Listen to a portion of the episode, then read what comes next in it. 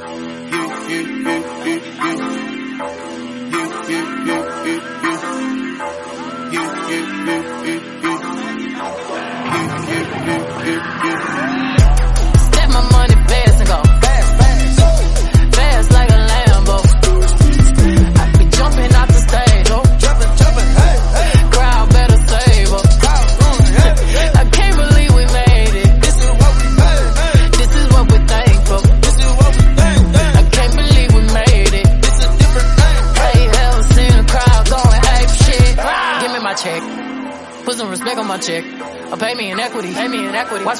Out of dicks. He got a bad bitch, bad bitch. We live in lavish, lavish. I get expensive fabrics. I got expensive habits. He wanna go with me. He like to roll away. He wanna be with me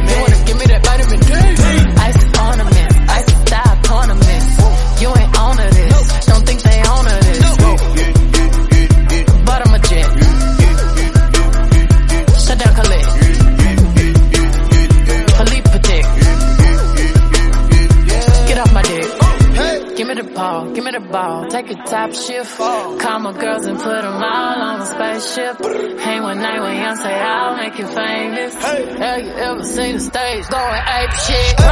Step my money fast and go fast.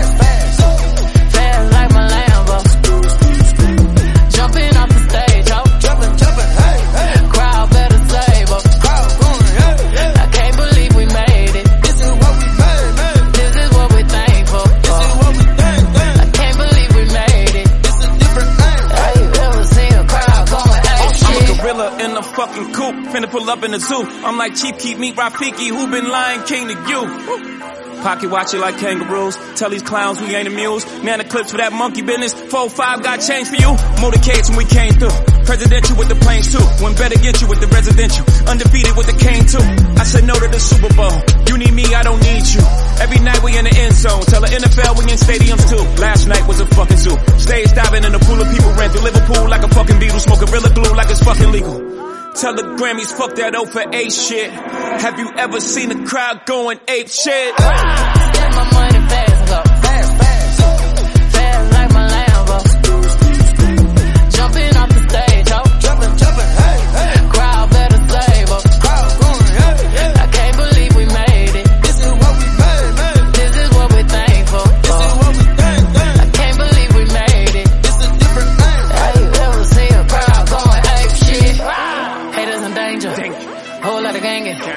35 chains. I don't give a damn about the fame. GA planes. Alexander Wayne. She a thought that you claim. Can be tapping my ring. Oh. And I'm popping my bitches, I'm popping. We go to the dealer and cop it all. Sipping my favorite alcohol. Got me so lit, I need Tylenol. All of my people are free, I'm on. Hopping the whip, wanna see the stars. Uh, sending the missiles off. 嘿大家好呀，欢迎收听最新一期的 Hammer Time Podcast。 Hello，大家好。 看 Desmond 已经已经成为我们的 co-host 了，嗯，差不多，差不多。在节目开始之前，其实我们这节目也没有啥正式的开始，就是我来再当一回冰心奶奶回小读者。哦 我，上周又，我上周又收到了一封邮件，写的也特别好。嗯，我觉得还是读一下吧。Hi Death！你好，我叫卢卡，是 Hammer Time 的超级忠实听众，从去年开始就关注了。其实那个时候我是在微博上看到蛋扯扯老师的推荐来收听你的，当时听了聊康业专辑新专辑的那一期特别棒，就深深的爱上了。其实这么长时间一直都没有鼓起勇气写信和你交流，可能是因为觉得自身语言表达能力并不好，也可能是因为我觉得自己知识储备不够。但是收听了最新一期的读者来信，让我很感动。特别是那位高三听众的来信，我都落泪了。可能是有一些相似之处有了共鸣，得到了一些力量，所以今天我决定给你写信。好，卢卡这位朋友提到了我的一个朋友蛋扯扯，请问你答应我录播客，你啥时候跟我录啊？你是不是去年就答应了啊？好了，他说不定 他说不定忙的也听不到。我感觉你这已经不止一次 call out 他。他戴老老师他好像还在念博士，就可能比较忙吧，然后就忙着上学、谈恋爱什么的，是吧？虽然经常每次都答应我说要录的，但是总是说哎呀，又怕自己说不好，哎呀，那我来给你列个提纲。就心说列啥提纲？我们这节目有提纲吗？从来没有过。继续念卢卡，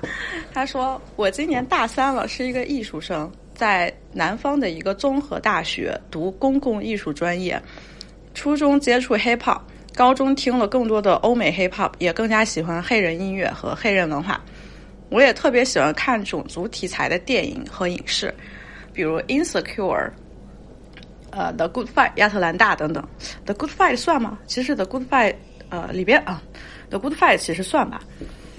我之前也很喜欢听过一些韩国和国内的 Hip Hop，但是慢慢觉得韩国的 Hip Hop 无论音乐人多么优秀，都无法逃脱他们偶像产业的魔掌。说的很好。可能因为我初中也追过韩国偶像，算是还蛮了解韩国偶像工业那一套的。现在我也一直很警惕，并且保持批判。国内根本就不用再多说了，那些依附强权的狗屎。可能在一八年之前，我还的确听了些中文说唱，那时候我觉得川渝地区的 trap 还蛮有味儿的，也很期待国内一些比较地下的音乐人，要是有更优秀的人存在，而且能继续发展。但是现在我和你一样是巨，呃，是挺绝望的。因为之前还存在一些疑惑，这些问题的根源到底是什么？现在我倒是很清楚了，特别是听了你讲的那期之后。我在高中的时候，一边要学画画，一边还要学文化课，压力非常大。有时候我真的感觉自己喘不过气来。但是我每天最期待的就是放学之后，一边骑车一边插上耳机听歌。无论是康业还是 Kendrick、Ferg、Pusha，还有 Cardi B、SZA、Frank Ocean，都是我的最爱。他们的歌都给了我熬过最黑暗时刻的巨大力量。我那个时候最期待的就是周五发歌的日子。也不知道可不可以这么说，但是我真的觉得 Hip Hop saved my life。然而现在已经离那个时候过去三年了，我感觉我成长了太多，特别是经历过这次疫情。我在很多问题上都有了答案，也更加醒悟，同时对自己的立场更加清楚。但是我依然很痛苦，我似乎没有可以诉说这些事的人。我的父母不同意我的很多观点，他们说我太敏感、太极端、太悲观。我的同学或朋友每天还在想什么时候一起出去玩和自拍，他们好像就是要 live like a celebrity，并且只沉溺在一个轻轻松松、傻瓜一样的快乐状态之中。我也不知道他们怎么可以这么淡然，对于这段时间发生的事情，就像从来没有发生过一样。我其中有个室友也算有所谓自由的意识，我感觉算是我们同龄人里很难得的了。我也和他聊天，但终究还是一点都不了解黑人群体的困境和文化，甚至作为女生，一点点性别意识、女权观念也没有，不闻不问。有点像前几期节目里你说那种喜欢乐队的夏天那种所谓的自由派，不过他也没有那么高傲，就是很多问题上终究无法和他深入讨论，更别说是音乐了。所以我一直非常孤独，在专业里一些老师也让我很厌恶。我们的专业都是男老师，这些留过学的高校教艺术的老师，既严重的歧视同性恋，也非常不尊重女性。语言上会对女性有隐隐的看不起和侮辱言辞，可能也只有我察觉到了。其实我对我今后的人生一直很迷茫，但我不害怕，因为我觉得喜欢 hip hop 的人应该是自信的，内心是无畏的。我热爱艺术，热爱创作，这也都是一直我活下去的动力。我现在的梦想是成为一位勇敢的、不断发声的女权主义艺术家，可能以后会出国读研。因为我一直挺想逃离国内的大环境，但又不知道能逃去哪里。我也不知道如何才能遇到真正的可以畅快的说出一些话的人。听 Hammer Time 其实潜移默化改变了我很多。我开始在一些问题上变得很敏感、强势，并且勇于发声。我特别喜欢戴斯曼那些傻逼，特别解气。因为我也有关注你的社交网络账号，也在 Telegram 群里边。无论是在播客里还是在社交网络，你的那种力量也是我一直期待我可以拥有的。我真的很希望 Hammer Time 能一直一直更新下去，因为它已经是我目前最喜欢的播客节目，没有之一。如果我有这个荣幸，我也非常期待可以为播客做一些视觉小设计。原谅我差劲的语言表达能力，感觉都说了些生活上的琐事和废话，但是能说出这些感觉真好。我会一直一直支持 Hammer Time，还有你的比心，哦，感不感动？老好戴感人啊感不感人？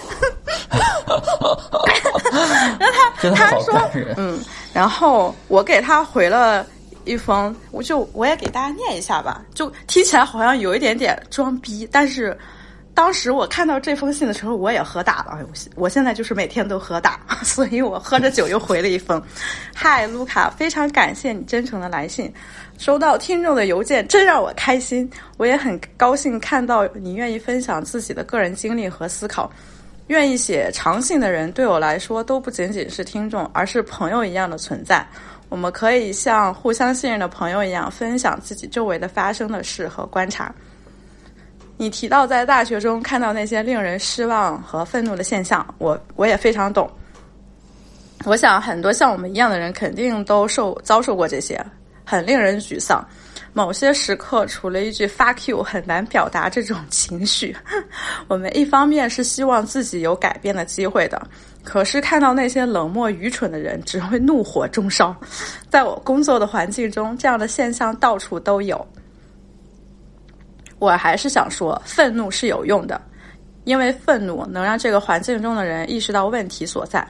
不要被周围的说教吓住，他们那一套接受并妥协的逻辑只会让情况更糟糕。而如果发现了统一战线的盟友，也不要顾虑太多，把你想要表达的都表达出来。你会影响更多的人。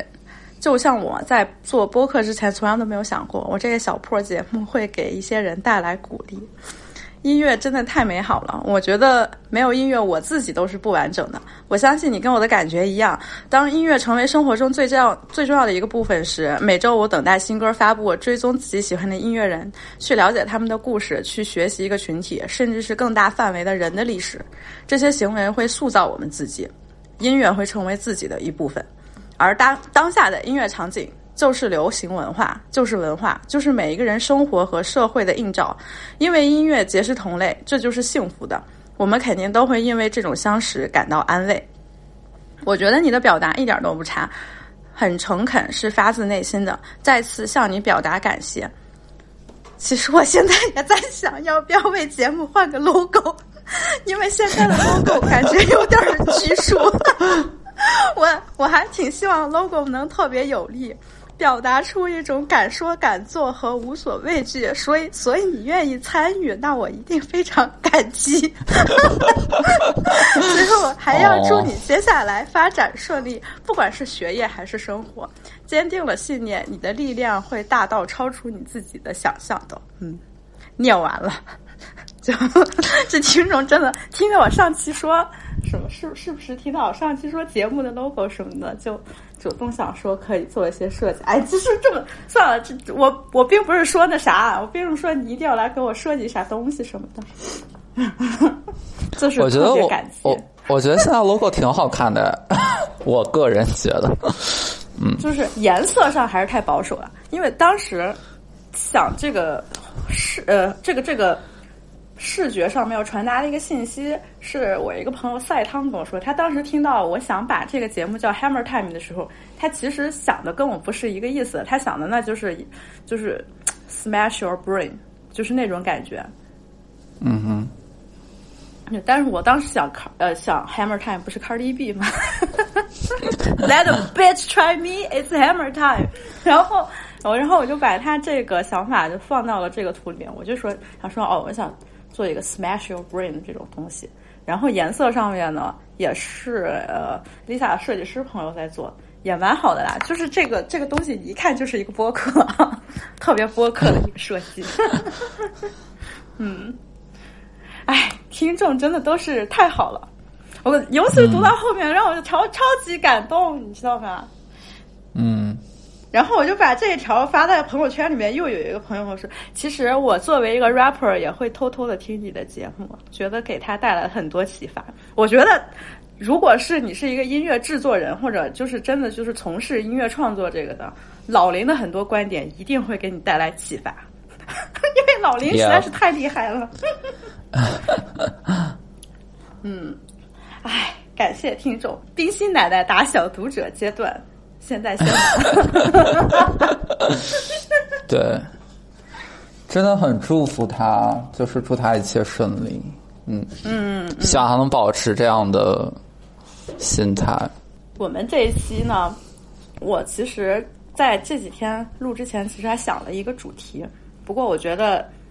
我们可以从我和 Desmond 的聊天里边，慢慢的就开始看看能讨论到什么样的，有什么样的结果吧。嗯。嗯，我们一开始其实就是在微信上闲聊天儿。那这个播客也先从一些茶开始聊起。What's the tea these days? What's the tea? 最近有什么样的茶呢？第一个就是第一个茶是什么茶？Cardi B 的茶。Cardi B took off that back. OK。我觉得没什么好说的，就是我是觉得社交网络上大家对于明星的私事，他有点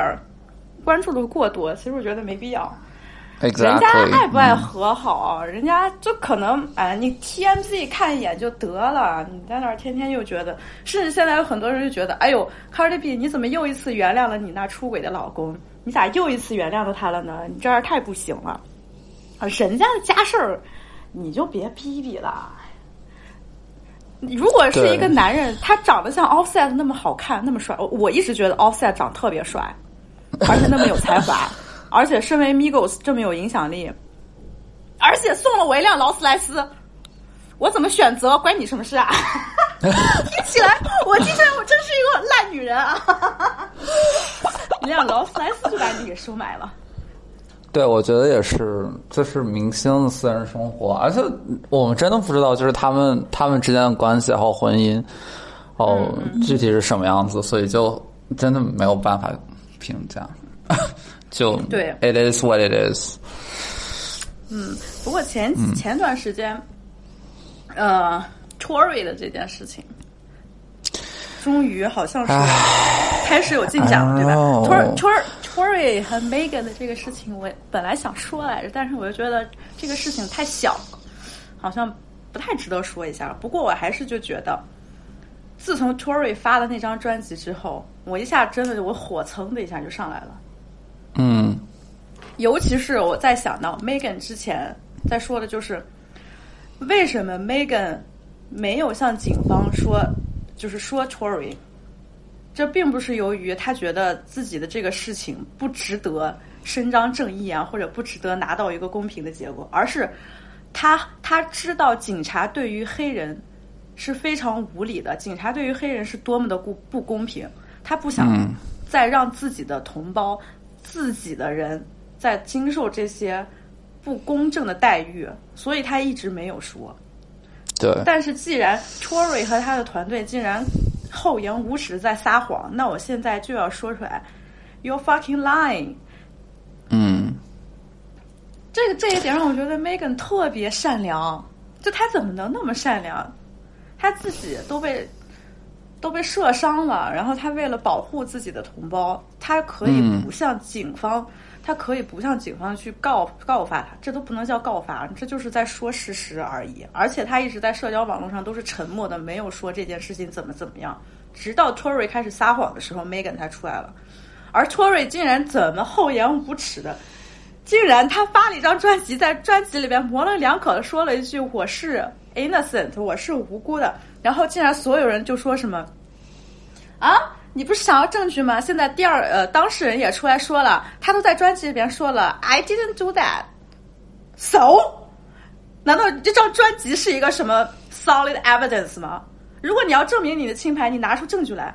你拿出证人来，你可以拿出来证明你自己清白的东西来，而不是在一张专辑里边说我没有做这件事情，我是无辜的。好，这就是你这边的这个故事。根本就没有说服力，好吗？我真的不知道现在的社交网络到底是怎么回事。每个人现在都说哦，但是 Toy 的这张专辑 It's Fire，我还说去你妈的！你有没有审美啊？都上过专辑还 It's Fire。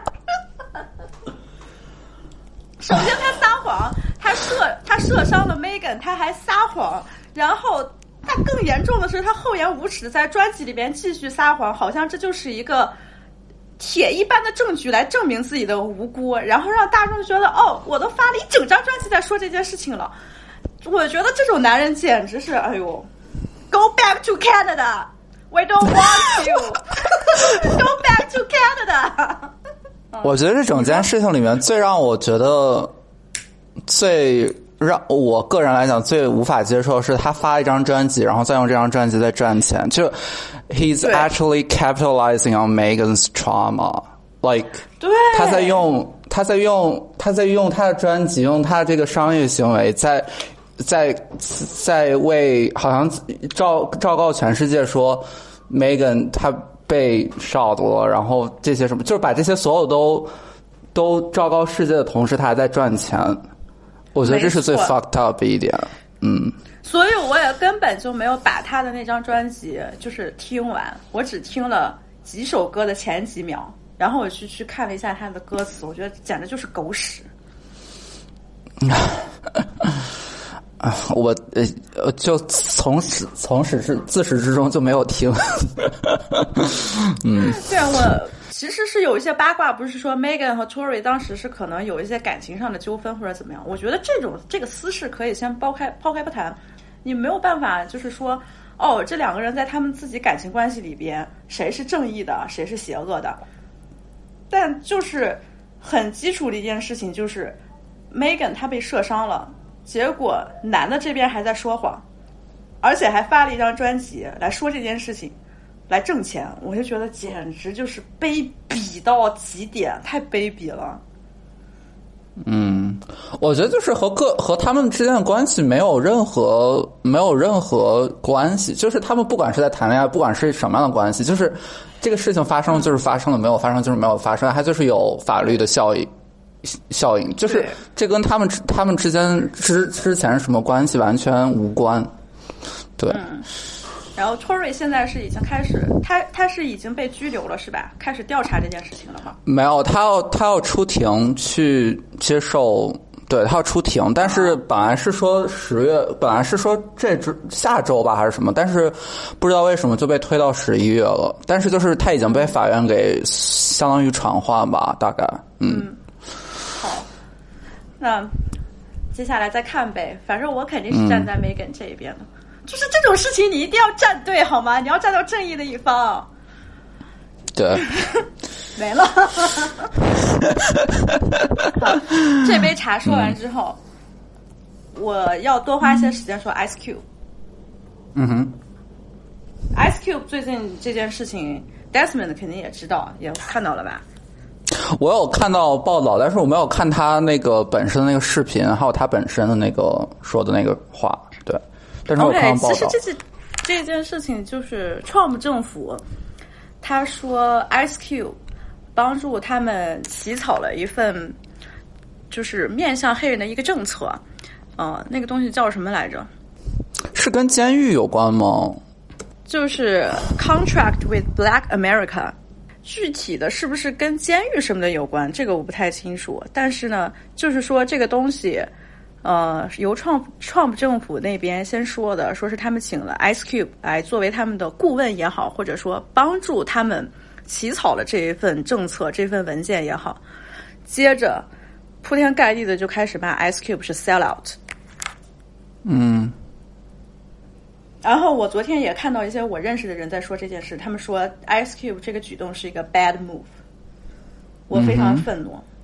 嗯哼，我肯定是要为 Ice Cube 说几句话的。你怎么能？哎，Ice Cube 曾经是 NWA 的呀，嗯，他唱出了 Fuck the Police。Ice Cube 曾经导演了那么多的黑人电影，演出了那么多的黑人电影，他一直在揭示这个不公平的现象，他一直在探讨种族歧视的问题，直到现在，他年纪都这么大了，他仍然一直在积极的为 Black Lives Matter 发声。结果现在就是你叫他 sell out，你觉得他是跟 Trump 政府合作了，你根本就没有看 Ice Cube 那么多的解释，他甚至还录了那个小视频 "Don't kill the messenger"，你根本看都没看，你也根本就没有看他到底是怎么看待这件事情，他为什么要这样做，你单纯就在社交网络上看到 Ice Cube 和 Trump 政府合作了，你就叫他是一个 sell out。这个问题其实我跟喜比利上次在聊康业的时候也说过，而 Ice Cube 解释的非常清楚，他就说：“我知道民主党和共和党总有一个人会赢，我不关心其中他们哪个会赢，我只知道他们有一个人会上台。我最关心的就是，作为一个黑人，你能怎你怎么样做才能改真正的做出改变，真正的改变黑人群体的困境？”你怎么才是真正的 make progress？要实际的做一些事情，而问题就是说啊，Ice Cube 他并不是他做这件事情，他并不是说他就是支持创，或者说他支持共和党，他现在完全是站到另一边的人。Ice Cube 说，I don't fuck any of them，他根本就不会站到他们当中的任何一边，他没有去选择站队。而他解释说，两边其实都来找他了，民主党和共和党都找他来了。但是民主党那边好像就是说，也是希望他来帮助参与一些改善黑人困境的这些事情，只不过是要等到大选之后，还是怎么怎么样。那共和党呢是先找的他，他觉得可以做这件事情，他就做了。你记不记得我跟喜比利在聊康业的时候，我们就说。很多黑人其实这样想，就是因为我不关心你到底是民主党上台还是共和党上台，哪怕是你民主党上台，对黑人黑人目前的这个情况有什么改善吗？哪怕拜登他们一直强调说，哦，他们是一些自由派的很进步的这些人士，他们会愿意促进这些黑人人权的这些斗争，怎么怎么样？但问题就是，过去这么多年，你们也看到了，有真正实质性的改变吗？没有，所以为什么不能？他为什么不能选择去做一些现在他可以做到的事情？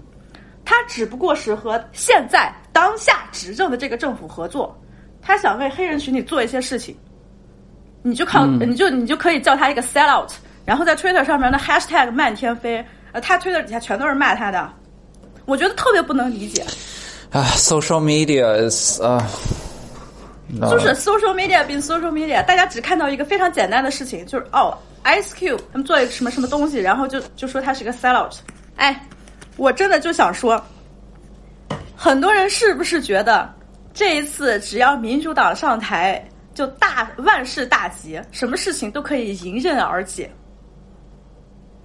我觉得这帮人特别搞笑，至今他们还是就是。Ice Cube 都解释的很清楚了，美国的这个体制现在就是两党的这么一个体制，不是你上就是我上。嗯。而这种斗争对于真正的给黑人群体做出的改变来说，没有任何意义，就没有任何意义。曾经黑人情况比较好的是奥巴马执政这八年，但这并不是由于奥巴马是民主党，而是因为奥巴马是一个黑人。Well，我其实之前有读过一篇文章，就是在讲。就是 Black Lives Matter，嗯，嗯，那个作者也是黑人，嗯，但他就是虽然就是奥巴马应该，就我感觉奥巴马当政的那期间，就是我对美国政治还有这些种族议题还没有那么关心或者了解，因为那个时候我可能还还在还在高中啊，whatever。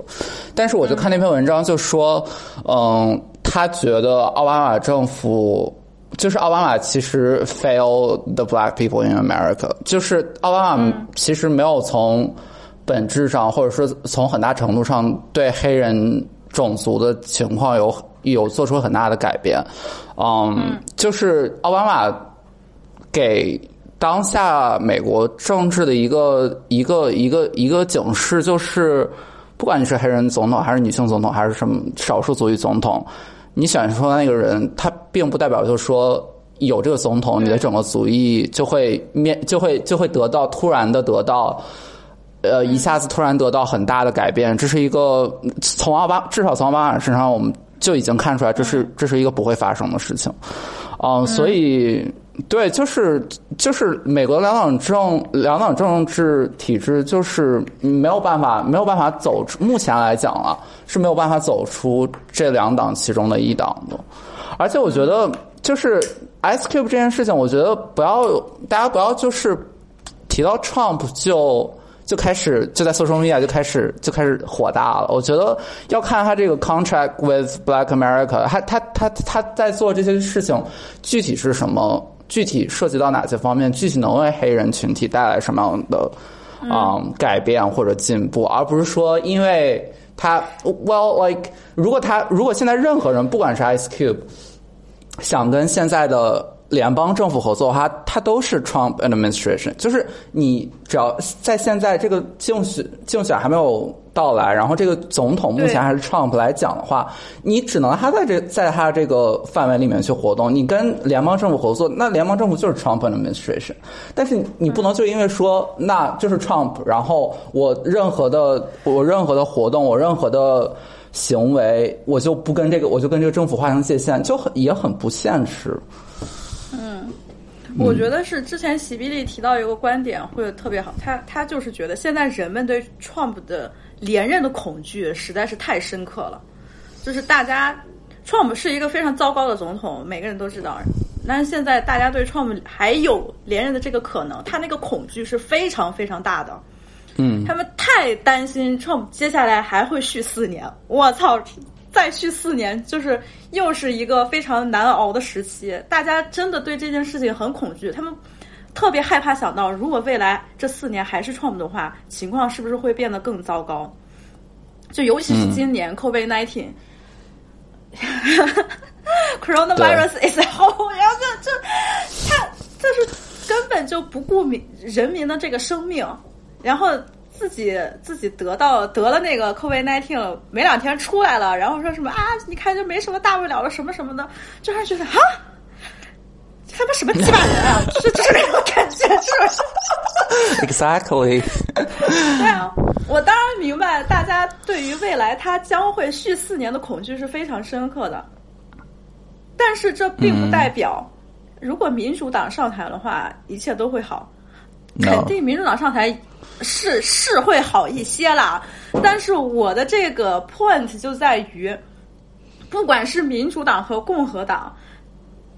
对于黑人真正切身利益、他们的这个人权、他们生活的这个很糟糕的这个情况来说，有没有改善？你要想清楚这一点啊！嗯、我真的不认为拜登是一个怎么样好的一个人选，但是没办法，你知道吧？其实我之前挺喜欢 Bernie 的。嗯哼，我反正像像我像我这种人，我是没有资格谈论那个那个美国政治的。但是我现在就是在说一点，就是不要把 Ice Cube 当成一个 sell out，因为他自己做的真的很多，他也一直在努力，他嗯不应该被你们叫做 sell out，你们不应该这样说他。为什么不仔仔细细的看完他解释这件事情？为什么不好好的看完他的那个小视频？连八分钟都不到啊！你连八分钟的时间都没有吗？你好忙啊！你都忙的连八分钟都没有了。你他妈坐在马桶上拉屎，刷 Instagram 刷一个小时，你八分钟看一个小短片，看一下 Ice Cube 怎么解释这件事情，你都不会去看的吗？嗯，对，我觉得。嗯，就是 social media 上大家都在做很迅速的 judgment，然后就把这个事情搞得很、嗯、就是很快定性，但它其实根本就没有，根本就不是好或者坏，就是两面性那么简单。就这件事情其实非常复杂，当然我们也并不是说、嗯、哦，又要通过 Ice Cube 这件事情，这个人怎么样给你剖析一下美国政治的问题什么的，我我其实一点都没资格。嗯，但是呢，我估计你也不太敢说，就是。那我 我我们 就是我我说的只能是我我我我我保证我稍微有点知识的，我不敢放多么大的空话去对，嗯，我只能是我阅读到的或者或者了解到的东西，我可以讲一点，但我也不会说嗯，我就去 go out and say stuff that I didn't know。对。嗯，所以我们两个人就是只说我们自己有把握的事情，然后我就只说我相信的事情和我自己想到的事情，我并不是说我一定都对，反正也希望大家听一下。嗯，大家也可以给我们指正，或者说有什么样的观点，嗯嗯然后最近的这些我想说的茶大概已经说完了，不过再提一嘴啊，今天康业出的新歌你听了吗？我还没听，我不知道有上架流媒体吗？就叫那那那。对，我知道那首，但是我我还没有。嗯，今天已经上线了，我听了一下，没啥劲，其实。你看，我哦算是一个康业的铁粉吧，我觉得嗯没啥劲。然后他这个选举的这个情况，我觉得也就看一眼行了。该说的，其实我在播客里面也说过嘛，是吧？我觉得他这次是来是玩真的，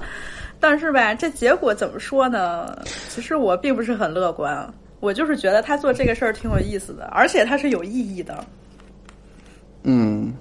我觉得，我觉得我目前看他选，我觉得他现在代表他现在就是把自己搞到了很多很多政治经济领域，比如说他在选总统，然后他在 Twitter 上 call out Universal，然后就是在讲这个 contract 这个问题，就是也是一个音乐产业一直以来都很。嗯、l i k e modern slavery，用他的话来讲，对然后他说他是他是新的 Moses，嗯，就是这本身也是在 在音乐产业，我想你应该也知道，就是在音乐产业这个 contract slavery 还是蛮严重的。然后他觉得他作为一个音乐人，然后希望能用自己的力量，然后去改变这样，我觉得这是一个非常好，但是也非常复杂，非常。嗯，怎么说？需要花很大力气才能才能扭转这么个局面。然后我之前还在看说他去海地说要建造新的城市，还是 something like 他他就是把自己，我不知道，我觉得他真的是很厉害，就是他精力真的呃是非常旺盛，才能就是，而且他他他所要解决的这些问题都是非常根本上在在限制在剥削黑人群体的一些事情，所以对嗯，我觉得他是代表一种就是一一种很。很就是他，his very own radicalism，就是很激进派的一种形态。不管是在音乐产业，不管是在政治，还是说他要去去海地建城市，还是怎么样？对，嗯嗯嗯对，所以接下来他的那个动态，我们也关注一下。如果有什么值得说的，可能再录一期康业特辑，我 see，把你跟、把你跟老林都拉拉来聊一聊。嗯，我觉得老林可能会有呃，可能会有更多的感触吧。如果他现在在美国，然后会，嗯，对更深身临其境的感触。嗯嗯老林现在比较忙，所以一直都没有在录节目了。他可能还得再忙一阵儿吧。等他有时间的时候，我们就一起聊一期，看看有什么值得说的。嗯前一段时间，我跟 Desmond 的那个关于主题是怎么想到了呢？就是前几天我跟戴森的说，我今天看到一个非常可怕的小视频。Desmond 说是啥？我说我看到一个视频，芬兰女人竟然在 twerking，然后他说。嗯，这有什么可怕的？我说，因为这件事情可怕就在于芬兰人不 twerk，现在连芬兰女人都开始 twerking 了，就是你就可以看到现在 everybody is twerking now。嗯，对，我们就是从 Twerk 讲到，就是 Twerk 本身这么一个，I don't know 艺术形式。不是艺术 we can call it 艺术形式，就是一种 至至少是一种舞蹈的肢体动作。我不知道怎么去定义 twerk。嗯，但是它对，就是我们在讲，就是有点也是在讲，就是文化挪用 cultural appropriation，这这也是一个很长久以来一直很多讨论的话题。嗯嗯。我我你你在讲就是说 Cardi B 就是就就是 WAP 好像又把 Twerk 好像就是又重新也不是重新就是把 Twerk 更进一步的带入了这个主流文化这个视野当中，然后我就、我我我们当时聊天的时候我就在说，嗯，上一次 twerk 像这么全民的时候，还是 Miley Cyrus，嗯，一三年的时候吧，还是一二年，就是七八年之前的时候，她作为一个白人女性流行女歌手，然后这也是那她的那张专辑《Bangers》也是启用了 Michael Made，就是也是很很黑人的啊、音乐制作，然后整个很黑人的视觉，就是整体形象都是非常黑人。嗯，然后是 Miley Cyrus 把 twerking 就是让全民风潮，嗯了一把。然后当时我记得那件事情不久之后，Nicki 就在讲，就说为什么为什么 twerking 要由 white girl to make it popular，就是为什么总是白人去来让这些。本是属于黑人或者少数族裔的文化形式，去让它更变得更加流行化，更加被主流接受。他我记得那个说就是 Black people have always been twerking, like, 嗯 is there like they've all been always been doing it？他们一直以来就是这么做的。然后他们一直以来在在 Nicki，不管是在 Nicki 个人的作品里，或者是他的 MV 里面，还是其他黑人歌手或者 rapper 的嗯。音乐作品里面都有体现，但就是靠 Miley Cyrus 突然火了。但是我觉得，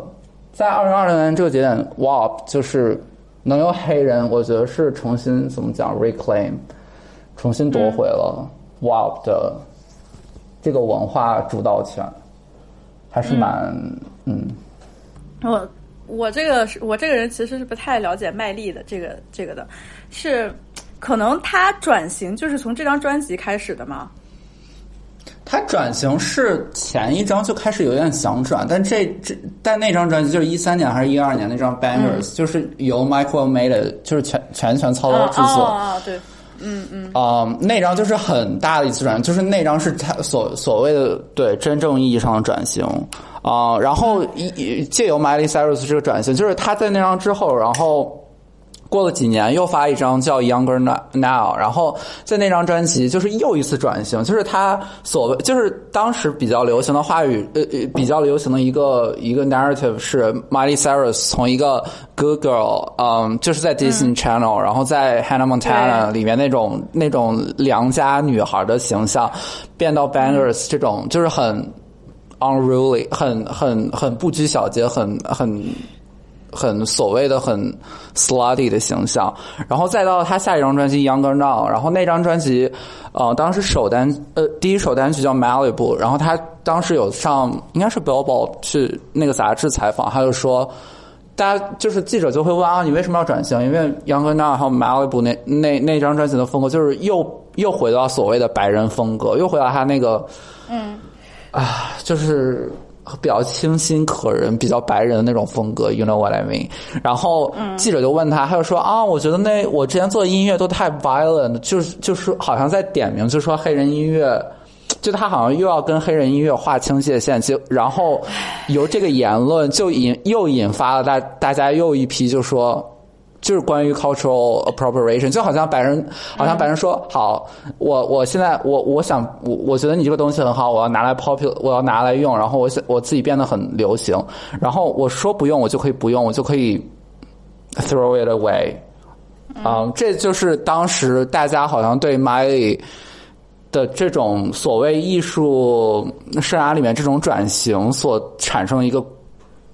看法，但后来他自己也解释，就说那个记者，因为也不是视频采访嘛，就是也是纸媒，然后记说记者扭曲他的意思啊，不拉不拉，又做一些解释。但是我们现在二零二零年来看，包括之前最近两年，就是 Miley 去年发的单曲，就还在用 Michael Made，就他他到现在二零一九年、二零二零年，他的专辑里面还是又用回了黑人元素，因为。我黑人音乐现在就是最流行的音乐，就是他所谓的不声不响的，又把这些元素又用了回来。就嗯，就他从他一个人身上就能看到，就是流行音乐对黑人音乐这种很暧昧的关系。我觉得，嗯，我不喜欢这个女人，从来都没有喜欢过。我不喜欢这个女人，在我高中的时候，那个时候她还是一个非常。呃，美国甜美白人女孩的那种形象嘛。对。嗯，对，那个时候在那个时期，就是零几年那段时期，我跟老林之前也说过，那段时间 EDM 是特别火，因为 Lady Gaga 火了嘛。然后你听到很多那种流行乐，其实全都是那种挺 EDM、特别电子的那种，特别怎么说？哎，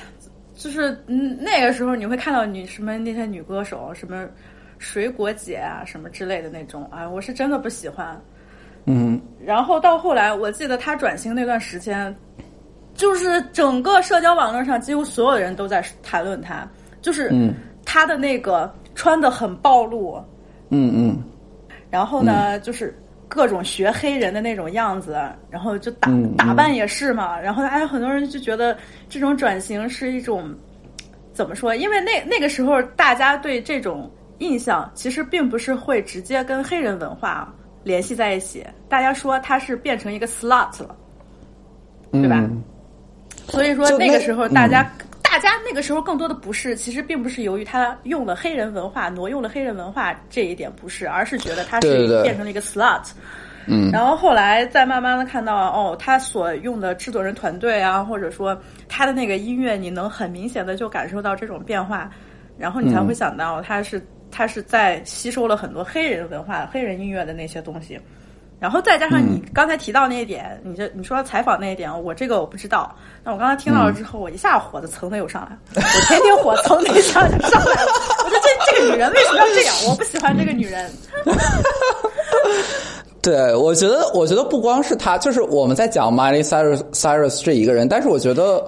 不管是男男歌手还是女歌手，我觉得白人歌手他们对黑人音乐都是有这种包一一，特别是因为最近几年黑人流行黑人音乐大幅度的入侵了流整个主流流行音乐，所以说他们对黑人音乐的态度都会有一些转变，都会有一些可能他你以前根本再听不到他们的歌曲里面有这些。黑人音乐的元素，但是突然最近所有人、最近几年所有的白人歌手都或多或少都要有黑人音乐的元素，包括啊很多很多嗯很多 con 嗯那 country 很多乡村音乐歌手都会找来就是黑人黑人 rapper 去 remix 他们的歌，就是嗯。就是我们又由此可以讲到那个 Old Town Road，我知道你你应该、对，但是就是最近几年就是这种趋势，就是白人音乐和黑人音乐，特别是在主流领流行乐这个领域里面，这个关系一直是非常嗯，很值得玩味。这也是我一直想讨论的话题，就是说大家一直都觉得“挪用”这个词好像就是不好的。嗯然后我记得之前，你知道有一个做播客的人叫李如一嘛？然后他自己一直他讲他他有一个播客节目叫《一天世界》，他就是一直强调的一个观点是，他觉得文化挪用这个表述或者说 cultural appropriation 这个定义本身，它其实就是有问题的。他更愿意把它叫做文化活用。所谓活用就是什么呢？不是说我这个另外一另外一个文化的这个人。用了另外一个、呃、用了其他文化的东西，这叫挪用了，这这是不值不可取的，而是说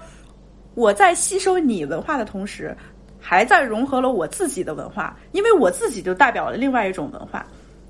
我在挪用你文化的时候，并不是说直接拿过来照搬你而已，而是加入了我自己的东西，这叫文化活用。而真正的文化活用，他他经常喜欢举的一个例子就是日本的音乐。无论是日本的摇滚乐，还是日本的这个爵士乐什么的，还有其他就是受欧美欧美音乐影响啊、欧美文化影响，最后成为了日本非常具有代表性的一些日本文化的那些现象。他乐于讨论这一点。当时吧，我几年前我可能还觉得这个观点其实还其实是挺好的。就是觉得他站在这个角度，就是并不是说哦，你你文化挪用或者你用了另外一个文化怎么怎么，我就要指责你，我就要挑你的刺儿。所谓的纠结这个是否 authentic 这件事情，嗯，但是后来我其实发现他的说法也有很多问题，就这并不是说你单单是在挪用，或者以他的话来说，你是在活用一种文化的，嗯。这个东西只是表面现象，你在使用别人家的文化，怎么听起来这话这么怪啊？你在使用别的文化，你在把别的文化拿来为自己所用，变成你自己文化的时候，你起码要非常清晰的一点，要知道要有把握的一点，对方的文化有哪些是你可以怎样拿过来使用的，并不是说你。大家真的都非常希望看到文化的交流啊、融合啊，产生不同新的文化，因为这就是文化进步非常重要的一个方式。如果每一个人都是守着自己的文化，没有交流，那这个文化就没有办法发展。这一点我当然是赞同的，但问题就是你在使用别人的文化的时候，你应该非常清楚的知道这个文化到底应该如何使用，它正确使用的方式。嗯。如果你总是自以为是的把别的文化拿过来变成你自己的，我觉得这种是对文化的一种不尊重。所以我近几年其实，在 cultural appropriation，尤其是黑人的文化挪用这个问题上，会非常的敏感。我也一会非常容易的因为这种问题而感到愤怒。嗯，就是慢慢你了解到，我是说完啊。你说，你说，就是为什么我会容易感到愤怒，就是因为我慢慢的就是了解到，有很多你看到的黑人文化的现象，你看到的仅仅是一个表面，他们呈现出来是什么样的，而背后他们其实有很多你无法理解的问题，或者你需要去尊重的问题。当你真正的去了解、去尊重了他们的文化之后，你可能会就谨慎的去考虑一下，我这样做，我这样挪用是不是是不是合适？有很多现象你可以举例，黑人的时尚。黑人的生活方式，黑人的音乐，嗯这些东西你在用之前，你在想要去了呃，你在想要把这些文化变成你自己的东西之前，首先你应该做到的是尊重，然后尽可能的了解，这个就是我一直以来的观点。嗯。我觉得对，就像你说，就是文化它不可能是一直封闭自守的，就是你不可能说要求一个文化或者是其他文化，就是都互相的隔离，然后互相不去交流、不去借鉴，就是这也是从从现实来讲是不可能的。文化肯定是要相互交流、相互借鉴，然后相互让才能产生新的东西，才会有新的发展。但我觉得，就是关于文化挪用这个东西。我更觉得是它这个政治上的意义，就是你在去用别人文化，特别是在少用少数族裔文化的时候，你有没有去承认？你有没有去认识到他这个族这个族群他背后的这些社会不公，他背后的这些他们所遭受的苦难，他们所遭受的这些歧视？我觉得这是一个，而且我觉得就像就像日本，嗯嗯，作为一个就是嗯。不在北美，就如果他们我知道日本有很多，就是比如说他们也会有有一些说唱团体啊，然后也有一些自自成一派的说唱音乐。但是我觉得不管是日，就是不管是中国还是日本，就是他们都不在北美这个地理政治地理的环境里面，不在这个语境里面，他们没有办法说去真正的意识到。美国黑黑人在美国，他们所在遭受的这不公是什么？他们所在遭受的歧视是什么？他们所在遭受的系统性的，嗯，压迫是什么？我觉得这是在文化挪用的时候，我觉得至少是从政治活动或政治运动上，这是文化挪用很容易嗯所暴露出来的一个弊端，就是你是把这个文，你是把这个文化。借鉴了，或者活用了，或者用到自己的和自己的文化结合了，不管怎么样，但是这文化文化不是说就是文化本身，文化背后有很多政治经济上的不公平，很多系统性的压迫，这些东西你是怎么来？你是怎么来面对这些的？我觉得，我觉得，特别是在中国的文化，就比如说中国可能没有说。这种肤色的种族，但是我们有汉族和少数民族，就是这也算是一个，就是某种程度上是一种不不平等的一种，或者说有一种嗯身份政治会会会在这里面起作用的这么一种嗯种族关系。我我包括之前微博上也是在讲说，嗯，之前是内蒙古的一些蒙古族，他们好像嗯，就是被被要求，就是被强制必须使用汉文啊，然后不能使用蒙古族他们自己的文字，应该是蒙古文吧。然后后来就在微博上产生一些讨论，然后大家发现哦，原来蒙古族他们的文字是就是自成一派，然后他们根本不需要汉文。嗯，他们不根本不需要中文去来维持他们的生活。他们的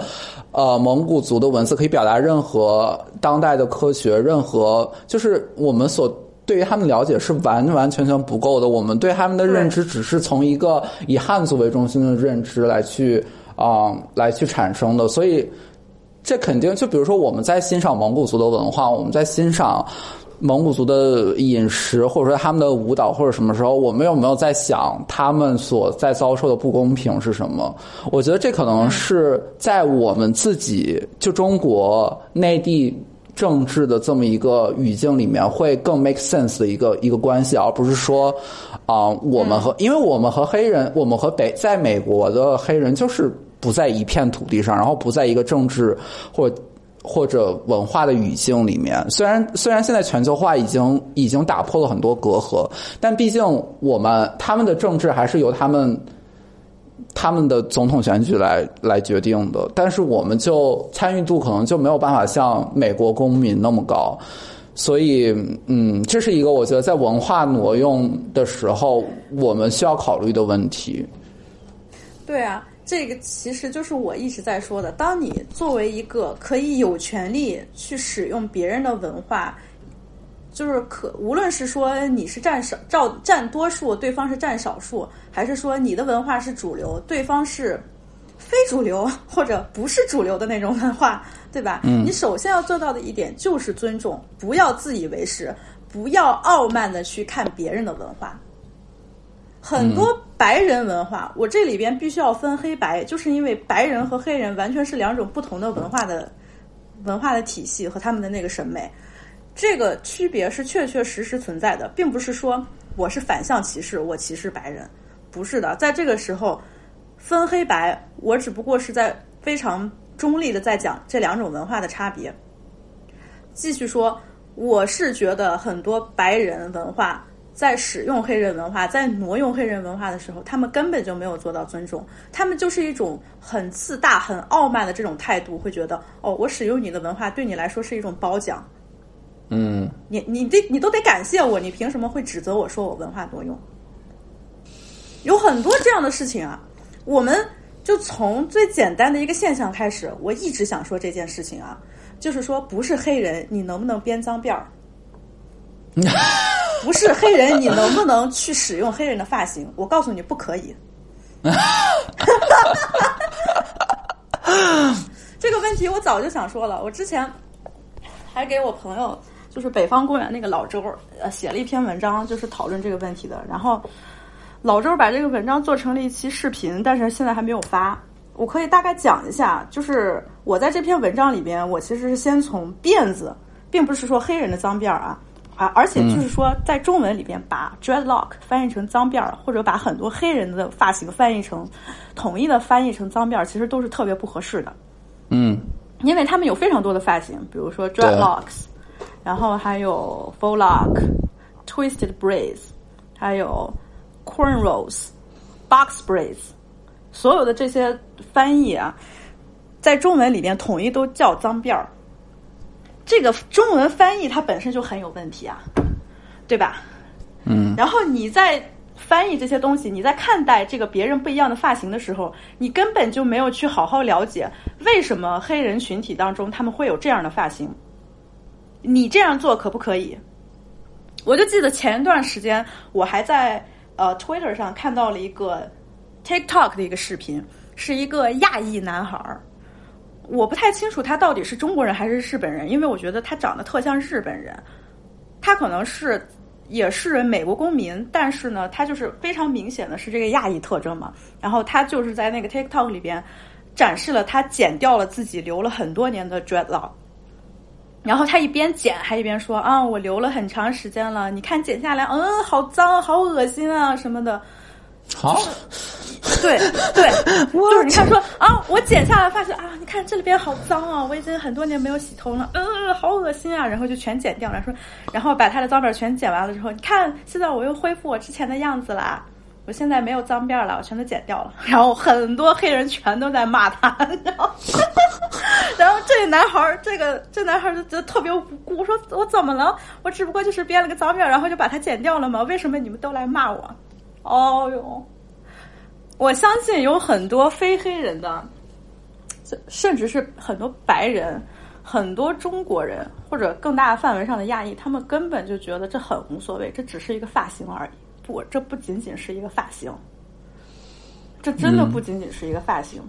因为当你想到把别人的这种标志，把别人特定的这种生活方式的这么一个呈现来作为你自己的时候，你首先就没有考虑到你合不合适，你可不可以这样做。如果你不是黑人，请你谨慎考虑做黑人发型或者编 dreadlock 这件事情。你们根本就没有想到，黑人在 dreadlock，他们黑人自己在编他们自己的辫子，在留着自己代表自己文化特征的这些发型的时候，会遭到歧视。就是你真的从那个各种影视剧里边都看到，之前我跟 Lisa 不是还聊了些 Grownish 吗？Grownish 那里那里边其实就是讲到，它是一个真实的新闻，就在几年前。就是在几年前发生的事情，嗯，有两个黑人女孩儿，哦，二零一七年我都查到这个新闻了。二零一七年的时候，波士顿的两个黑人女孩因为编了他们自己的辫子，就被认为是违反学校的规定，并且停课了。这件事情让你就觉得非常非常的不公平，就是因为既然你只说这是一个发型。为什么黑人女孩在编他们自己的发型的时候会被学校认为他们是违反规定，并且要停课？人因为自己的发型而遭受到歧视，被认为这是在公共公共场合或者工作场合，呃，不合理的或者说 unprofessional 的这么一个现象的时候，他们因为自己的发型遭到歧视，而你竟然只说这仅仅是一种发型。我从来没有见过哪个白人因为编脏辫或者怎么样就就被说啊，呃，你这样不行，你这样 unprofessional。嗯，反而是黑人，这这这个发型是他们自己的，他们在用自，他们在就是在带着自己的发型，就怎么怎么说，应该 就是因为在英文语境里面，他说一说 wear your locks，嗯，对，在英文里面，就是当黑人自己带着自己的发型的时候。会会遭受到这种那样的各种各样的歧视，你们根本就没有想到，为什么这仅仅就是一种发型呢？你难道就没有想到这个发型背后有这么严重的种族歧视的问题吗？这不仅仅是一种 hairstyle，这不仅仅是一种什么 fashion 什么什么的东西。这也是为什么曾经，呃，那个林书豪编脏辫儿了之后会引来那么大的争议。黑人的球星就不喜欢看到这样。黑人球就是你，你一个亚洲人啊，你一个中国人，你凭什么编我们的发型？林书豪和他的粉丝觉得这仅仅是一个发型而已。不，这不仅仅是一个发型，你不可以这样做。就像你非黑人，你不可以说 N word 一样。嗯，在种族歧视没有真正的消失消失的时候，你不可以这样轻易的就把别人的文化。把别人曾经的痛苦，这样能穿在你自己的身上，这是不合理的，这是不 OK 的，这一点都不尊重人。而就像你之前提到的，哎，为什么黑人黑人女性一直在 twerking 啊？怎么黑人女性一直在 twerking？你们觉得她很下流，她很 slutty，她很 nasty？卖力一 twerking，你就觉得它是一种时尚？嗯。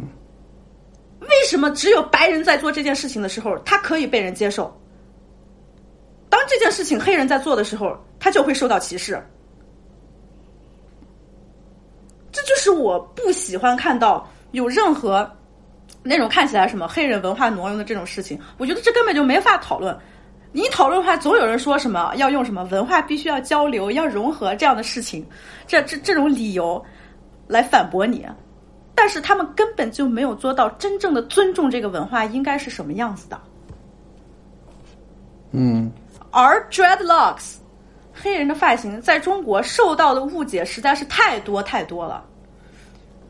你知道，像这种北京啊、上海啊这种城市，有很多那种什么理发店啊，他们专门给中国人编这种辫子或者怎么怎么样，根本就特别扯淡，你知道吗？因为你有没有摸过黑人的头发，Desmond？没有。对，Don't touch my hair，你知道，对啊，头发对黑人来说非常重要。我 Don't touch my hair。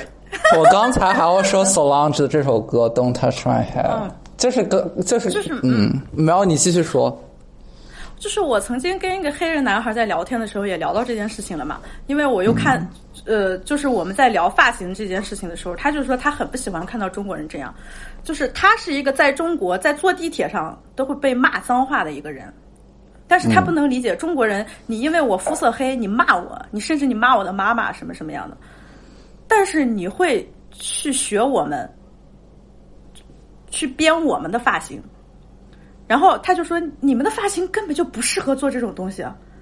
你看看我好，你们中国人如果要呃编那个 dreadlocks 的话，好像还要上各种药啊，上各种油啊，怎么费好半天劲才能做出来那种效果？但我们的头发根本就不用那么麻烦，我们的头发天生就是做这做编这个 dreadlocks 的。不信你摸。”然后我说：“啊，我可以摸你头发吗？”他说：“可以啊，因为我说了你可以。”然后我摸了一下，感受了一下黑人男孩头发的质感，就是他们那个发型天生的就是很粗很硬，然后很密，特别密。嗯，所以这种发型，他编 locks 或者编各种 braids 的时候，他其实是想把他的头发变得更整洁、更整齐。当然，这样编会更好看。而像亚洲人，咱们亚洲人他就是天生头发就是细软嘛，是吧？又细又软，根本就不成型。你如果要编出来各种造型的话，你得用很多办法，只会损伤你的头发和皮肤啊。这就是为什么当那个 Twitter 上面那个亚洲男孩在剪掉自己 dreadlocks，咦，好脏，好恶心啊，什么什么啊，原来 locks 这么恶心，怎么样？那么多人会很生气。黑人说，咋就恶心了？我也编了几十年的 dreadlocks，我从来都没有觉得我的头发恶心，而且是他们。有 dreadlocks 并不代表他们不洗头，你知道吗？他们有自己洗头的方式，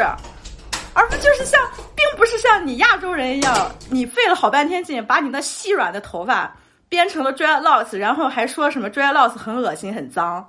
这对来，这对于黑人来说，这就是对他们文化的侮辱，他们当然生气啦。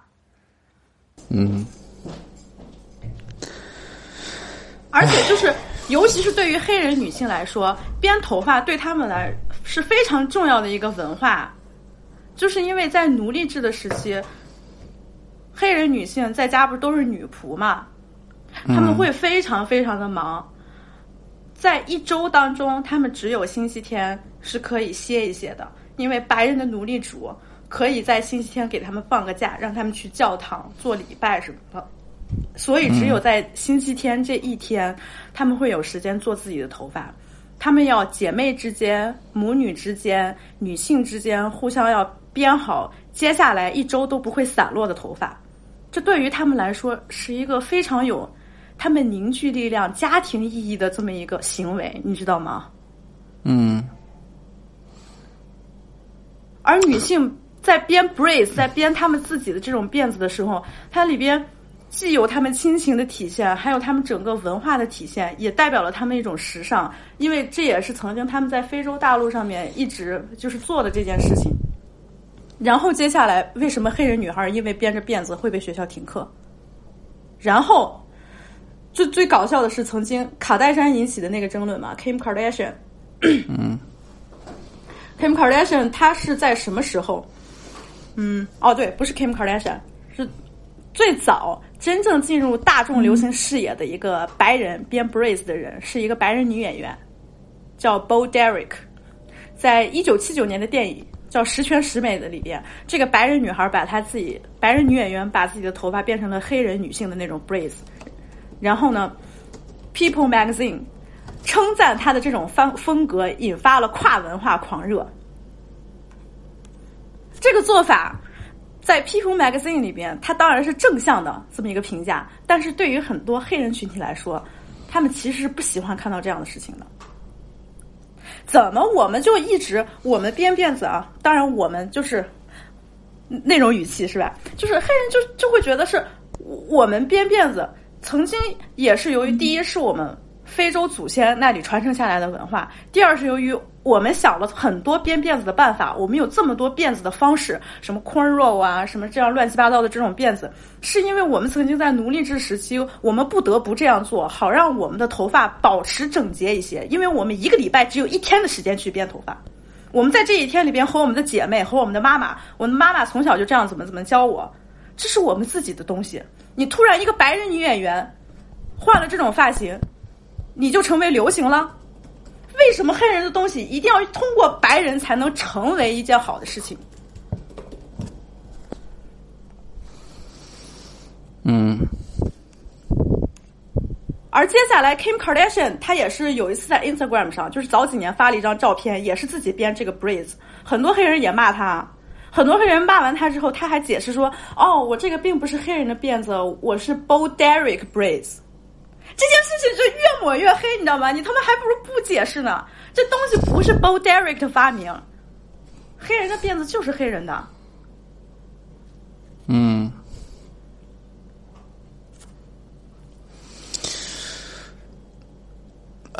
我我你刚才关于这个头发这个，我我我先就是刚才你在讲这段时间，我就想到很多这几年的流行，我觉得。头发确实是黑人群体，当然也包括其他很多他们的，比如说身体特征，还有包括他们的，呃，整个时尚 fashion 这一方面，就是在在最近几年的黑人音乐里面，它都有。就比如说，我刚才突然刚才打断你说的那个 Solange Don't Touch My Hair，对，就是一个，就是因为他们被他们被太多白人或者是其他族裔的人。问 Can I touch your hair？就是被被被被视为一种异类，被视为一种不正常的一种发型，被这种对所谓的好奇心，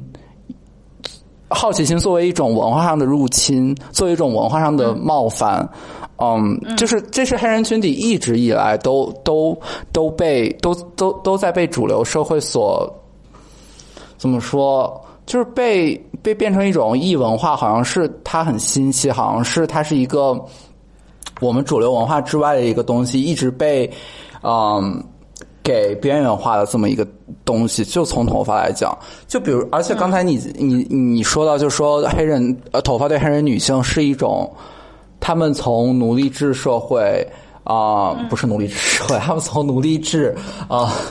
然后一直以来就是维持他们维持他们家庭亲密关系，然后是他们长久以来发展出来一种传统。然后我又想到，嗯嗯，Beyonce 和 Jay Z 的 Everything Is Love，就是对，他们在卢浮宫里面是那个黑人女性在在梳那个黑人男性的头发，嗯，对，就就是一种。很，就这个 statement 就是在讲我我们就是就是把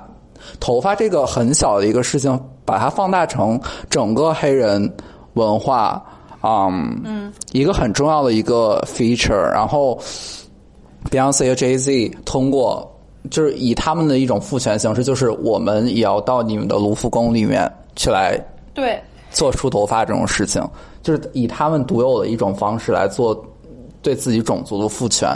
嗯，包括 Beyonce 在 Beyonce 在那个 Formation 里面说，呃，I like my baby hair with baby hair and afros，就这种很小的，就是你在你在这些黑人歌手里面的，呃，最近几年发发行的音乐里面，他们都或多或少都会提到自己的头发、自己的嗯身体的特征。嗯，我还想到一首歌是 Princess Nokia 的一首，就一九九二那张专辑里面有一首叫 Man，就是这个 Man 就是在讲他的 wig，嗯嗯。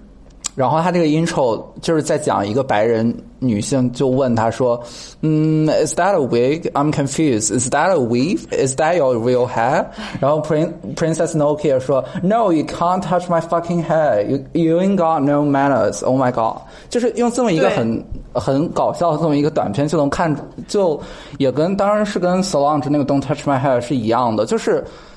最近几年音乐，我觉得是有一个。这是一个比较显著的特点，就是他们都在。包括包括影视作作品里面，包括这些所谓的好莱坞的黑人女明星，她们也都在用自己的本来的头发，而不是说去烫成或者加工成，嗯，白人那样长的直的头发，而是用他们本来的本来的，比如说 afro 或者是怎么样的头发，不用去修饰，就是他们本来的样子。我们也越来越多，比如是在红地毯的造型上，或者说在时尚杂志的封面上，能看到说。黑人的这些女，特别是女啊艺人，她们可以用，她们可以展示本来自己头发的面貌，本来自己啊身体一些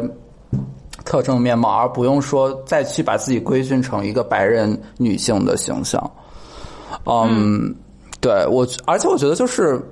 我我我我觉得我我我觉得我们讨论下来，我觉得就就是关于文化挪用，或者说你再去。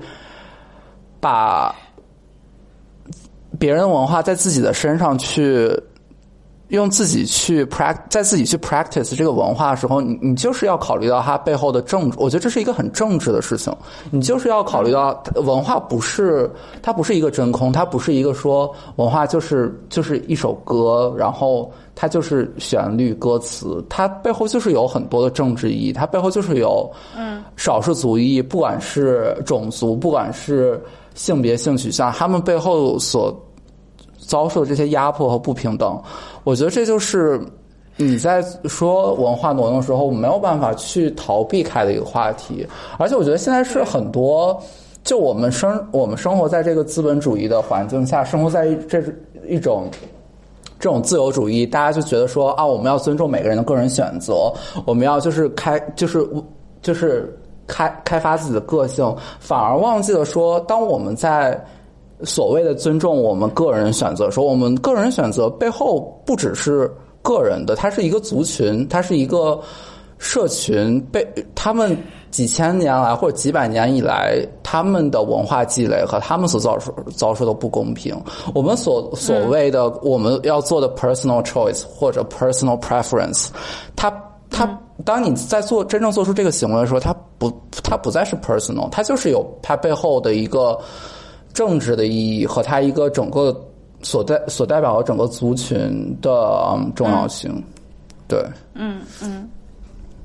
其实你刚才说到 everything is love，就一下让我特别感动。当时你肯定会记得 a p s h i 的那个 music video 刚出来的时候，它是多么轰动的一件事情。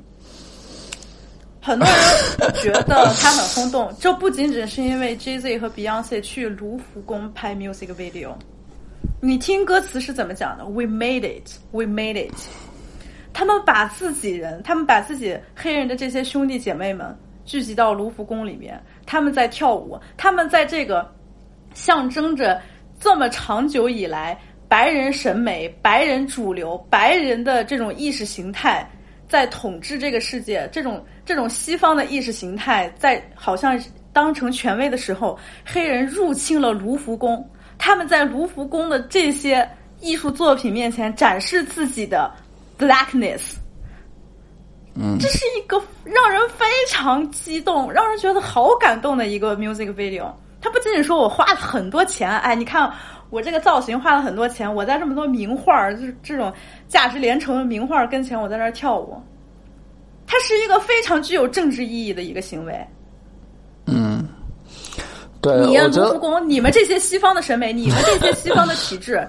你们占主流这么统治了这么几个世纪，统治了这么长的时间，好，现在。我们我们一直被认为是低下的，我们被认为是排除在你们之外的，我们被认为是下等人。现在 we made it，我们要在你跟前这样展示我们自己黑人的美，这就是黑人的力量。它的封面也是就非常巧妙的一个封面，就是在在为白那个那个黑人女性在为一个黑人男性在做那个发型。嗯，这是一个非常感动的一个一个一一就是一个画面，你知道吗？嗯。对，只有黑人他们，对对对，只有黑人他们之间才会这样互相做自己的发型，就让我想想起来是几年前还是近几年，有一个奥斯卡最佳什么动画短片的那个，就叫 Hair，它讲的就是一个小故事，就是说，呃，我记不太清楚了，好像是这个黑人小女孩她妈妈不在了还是怎么着，然后她爸爸就是给她编辫子，但是总是编的很不好，然后就引起了她很多记忆啊或者怎么怎么样，很多人觉得啊。这也算是最佳动画短片啊！这是什么？这不就是编头发吗？你根本就不知道 hair 编头发 braids，这对于黑人家庭来说是非常重要的一个动作，是非常重要的一个行为。对，根本就没有了解到他们就是黑人这个群体，他们自己的文化的特征，他们文化的魅力在哪里？你就单纯看这个故事啊，这不编个辫子吗？你真的是想的太简单了。我觉得就讲到 ape shit，嗯，我觉得就除了那个嗯 music video 很很吸引眼球之外，我觉得我我我让我很感动。关于 ape shit 这首歌是 Jay Z 的 verse，就他在里面说，嗯，fuck Grammy for that a for o shit，还有嗯说什么 NFL，就是他他也不要不去演那个中场秀什么的，就是。就是我，我不是说我不我我从我的角度来看，就是 ape 就是 ape shit，或者说 everything is love 这这个视觉上，就是它就像你刚才说的，它是一个很很很很政治、很大胆的这么一个很颠覆性的，把黑人的呃主体性放放的去用它去来挑战，就是传统这种白人呃艺术欣赏，特别是以卢浮宫为代表的啊这种。还有那种 European colonialism 这种东西，嗯，它是一个很很很很具有政治性的一个东西。但是我个人是觉得，它也是非就是就全世界可能也只有 Beyond Beyonce 和 Jay Z 这两个黑人可以做到，就是它是一个很阶级的东西，就是不是不是不是每个黑人都可以 都可以去让卢浮宫关闭馆，然后让他们去拍 MV，就是这是一个他他们。就是 Beyonce 和 Jay Z，虽然他们也是少数族群，但是他们的社会经济地位是已经超越了很多很多白人和黑人和各种族裔的人。他们是在一个非常非常 privileged 的，也是非常 privileged 这么一个位置，所以说他们也可以才可以。但是我觉得 Jay Z 的那那几句歌词是真正在他他在去挑战那些，他在去就是在跟那些传统的白人，比如说 NFL，比如说。嗯，Grammy 这些传传统的白人的啊体制再去比中指，就说我我就是我就是不跟你们玩了，我就是嗯，like I don't care。嗯，我觉得这是一这是这是 Ape Shit 整个这首歌里面让我觉得最嗯感人的 就是 J C 的那个 verse。嗯嗯。好，说说头发，我其实还在想多说。几句话，嗯，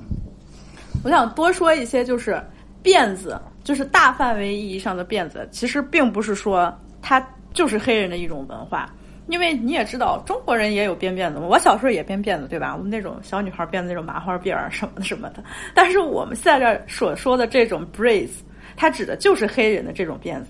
而很多在中文语境里边，或者说在中国。大家所认知的对于 dreadlocks 或者他们的 braids 来说，这个起源都是错误的。有很多人会说，呃，他当然是从非洲的部落开始这些一种习俗嘛。但是有一种说法就是传播很广，甚至是大家都以为它是真的，就说是非洲人开始编 dreadlocks 是因为为了应对炎热的天气和缺水的环境，可以防止蚊虫寄生。你听起来很合理，对吧？但这个其实仅仅是中国人这样以为的。非洲最古老、最最最古老开始编他们那个 dreadlocks，其实是一个非常宗教的一个行为。嗯，因为在一些部落当中，比如说马赛族的勇士就把染染红的那种 dreadlocks 当成一种荣耀。肯尼亚也有一个少数民族会把头发扭成那种圈儿。嗯。这个东西它其实是跟他们的宗教仪式相关的，这并不是说由于啊，这非洲人就是脏或者什么又没水，还有那么多虫子，所以为了怎么怎么样，这种听起来很合理的这种一个理由，但其实你是根本找不到他自己站呃根本找不到来源的。这个事情我是真的查过，而且我还读了不少文献呢。我操，为了写给北方公园写。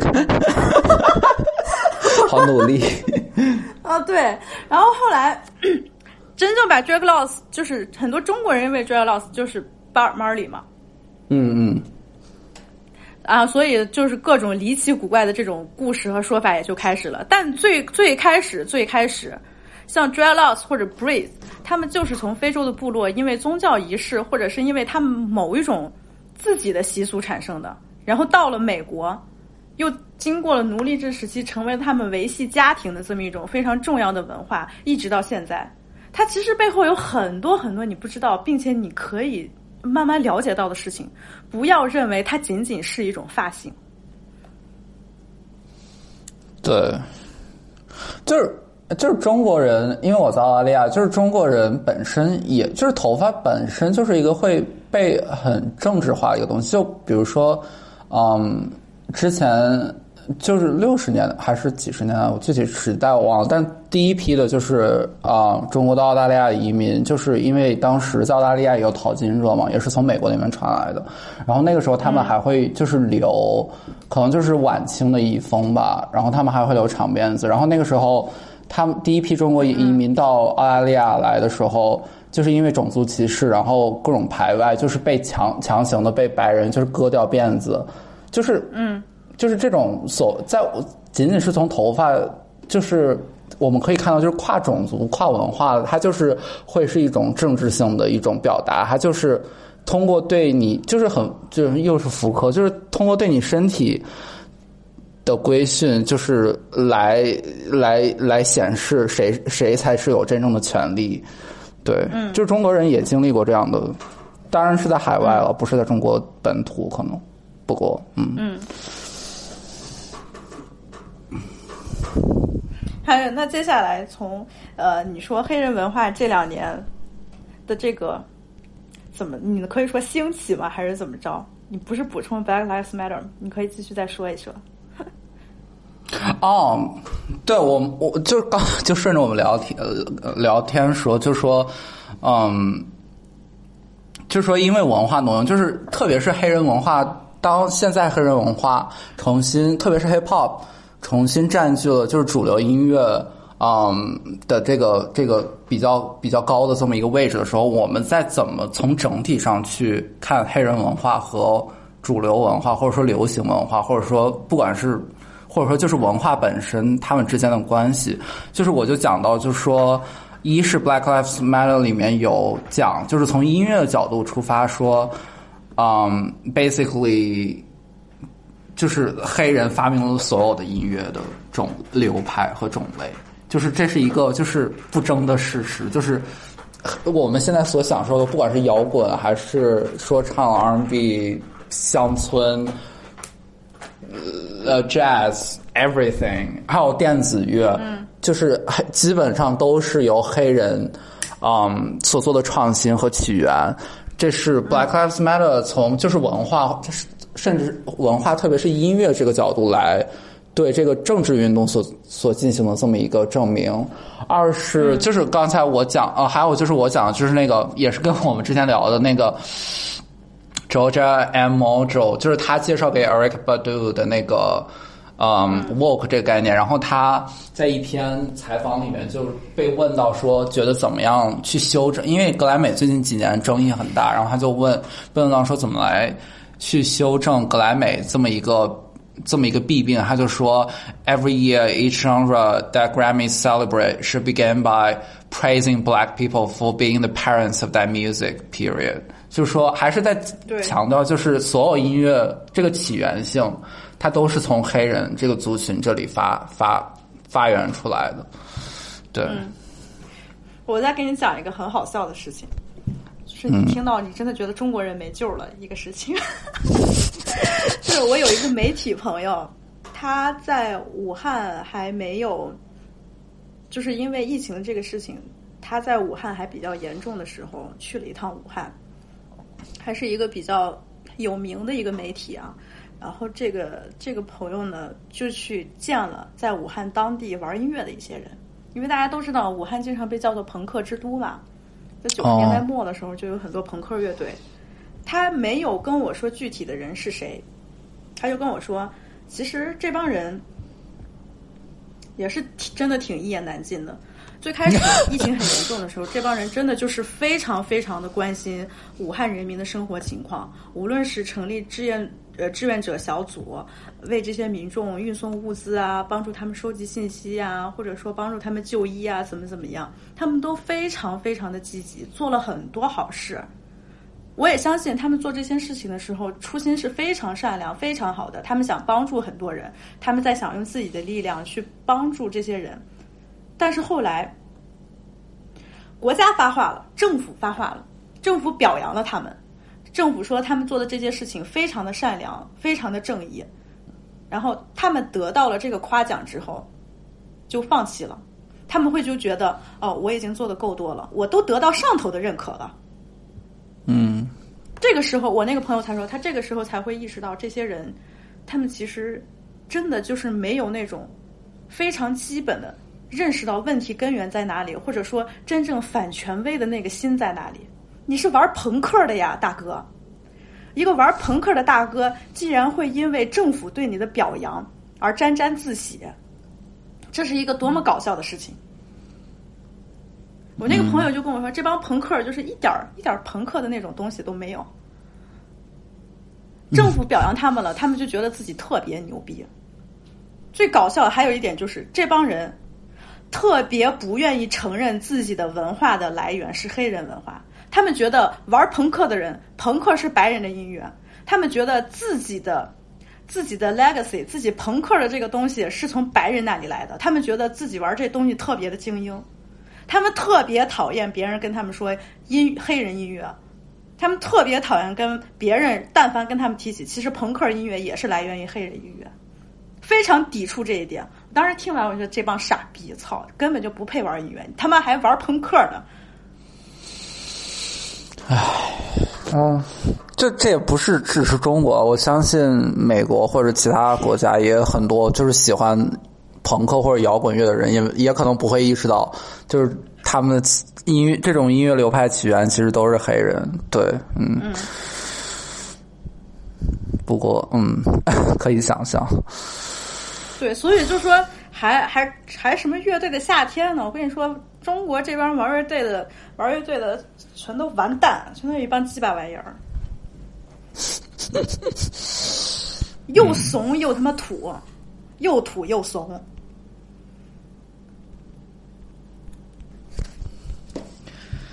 唉，对，所以我觉得现在现在是一个很好的，就是不，我不能说说黑人，嗯，可一可，如果从政治上讲，就是说黑人音乐再重新夺回这个话语权或者说权利的这个时候，而且我觉得是每一个人，特别是我们现在都是所谓作为消费者，就是跟音乐都息息相关，就是我们每个人都要去反思。嗯，借着 Black Lives Matter，借着黑人音乐整体在流行乐的这个地位，当然不光是 Hip Hop 了，啊、就是整整个不管是任何的音乐流派，我们都应该去溯源，去反思一下，对黑人黑人这个族群，特别是 African American，他们，嗯，在整个音乐界、整个文化，他们所扮演的角色。给为他们所证明吧，我觉得。嗯嗯其实黑人曾经 就是在有一段时间，黑人他们对自己的头发还有对自己的肤色是非常自卑的，甚至是有一段时间，就是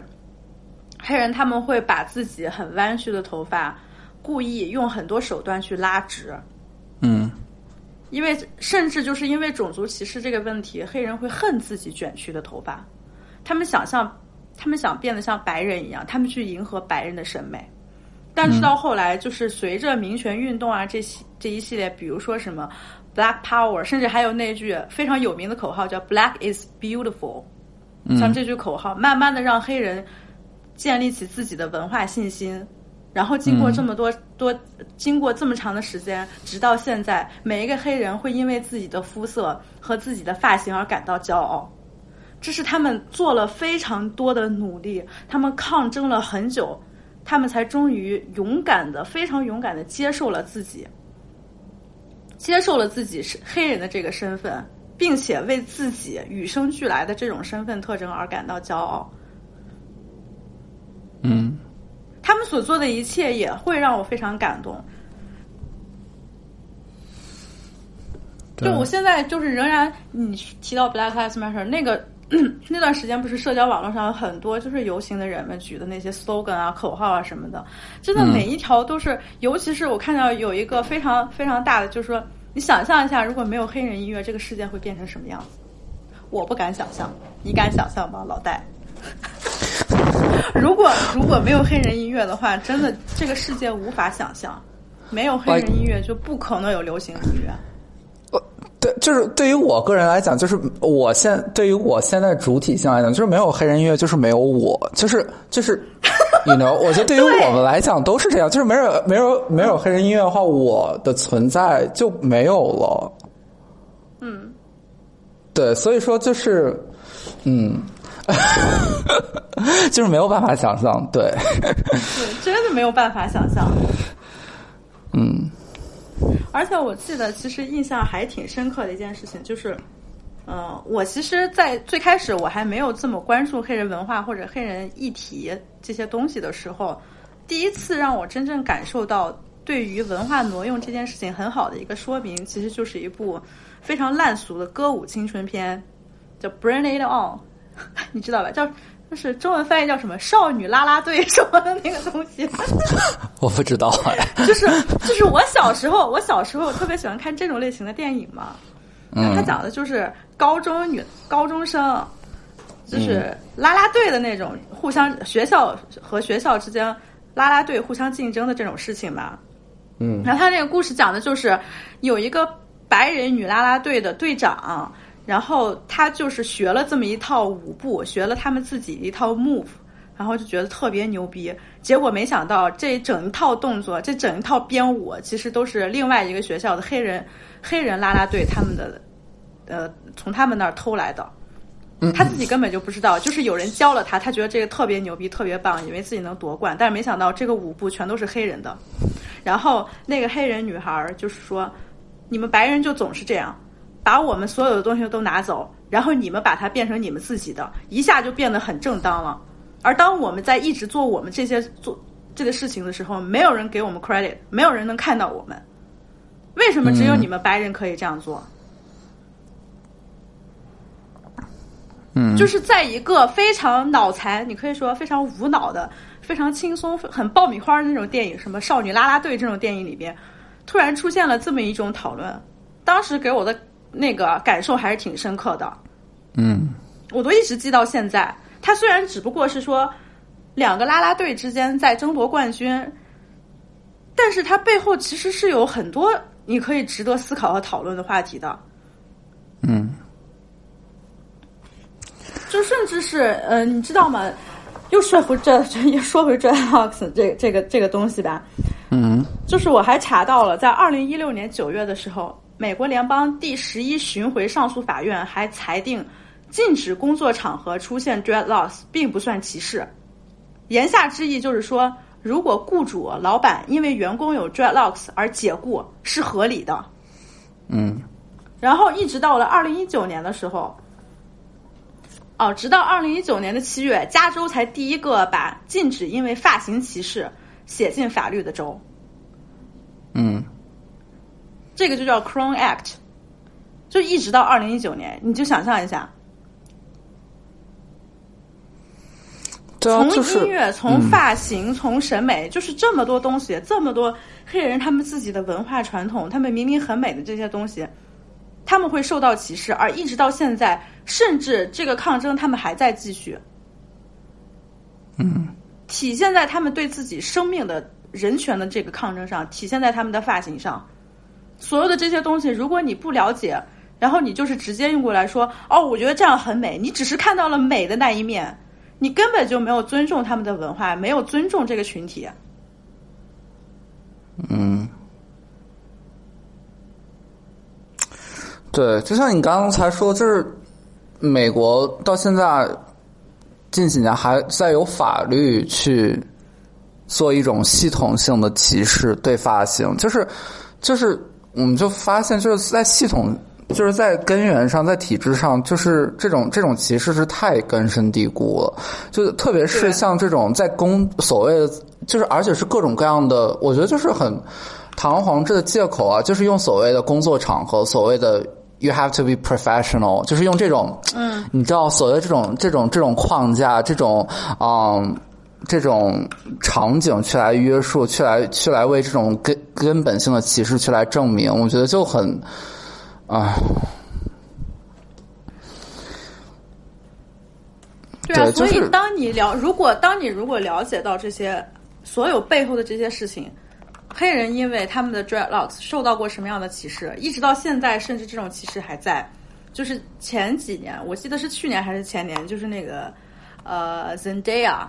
嗯他在一个场合里边不是编了一头辫子嘛，然后另外一个白人名人，我忘记那个名人是谁了，说啊，我觉得他的发型好丑，这里边肯定有很多虫子。就是他妈的近两年了，都到都到这个时候了，竟然还会有人会因为就是会有这样的歧视。嗯，当你了解到这些的时候，你就根本就不可能轻松的说，哦，这只不过是一种发型的选择，请你谨慎。我就是想跟很多人说，你当然可以编脏辫儿，你当然可以 wearing your dreadlocks or braids，但是这是你自己的选择。但是讨厌你骂你也是我的选择，我就骂你这种臭傻逼了，你知道吧？懂个屁呀、这就是很多听众反映的，就是听你骂人很爽，就是这种时刻。就是我觉得在中国，在中国这一点让我更加不适，就是很多人就觉得所谓的什么黑人头、黑人辫儿特别酷，怎么怎么样，戴金链子特别酷，怎么怎么样。然后一另另外一边还在种族歧视，用各种那种很难听的那种话形容黑人群体。酷，只是你看到的整个文化当中非常表面，你愿意看到那些东西。你把这个库拿来，你把别人的库拿来，但是你根本就是忽视了，你根本就看不到，你怎么能那么冷漠的就看不到这个群体的这个库的另外一面是非常残酷、是非常痛苦的呢？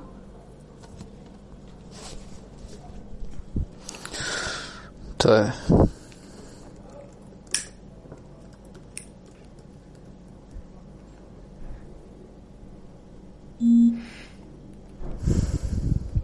再说说呗，老戴。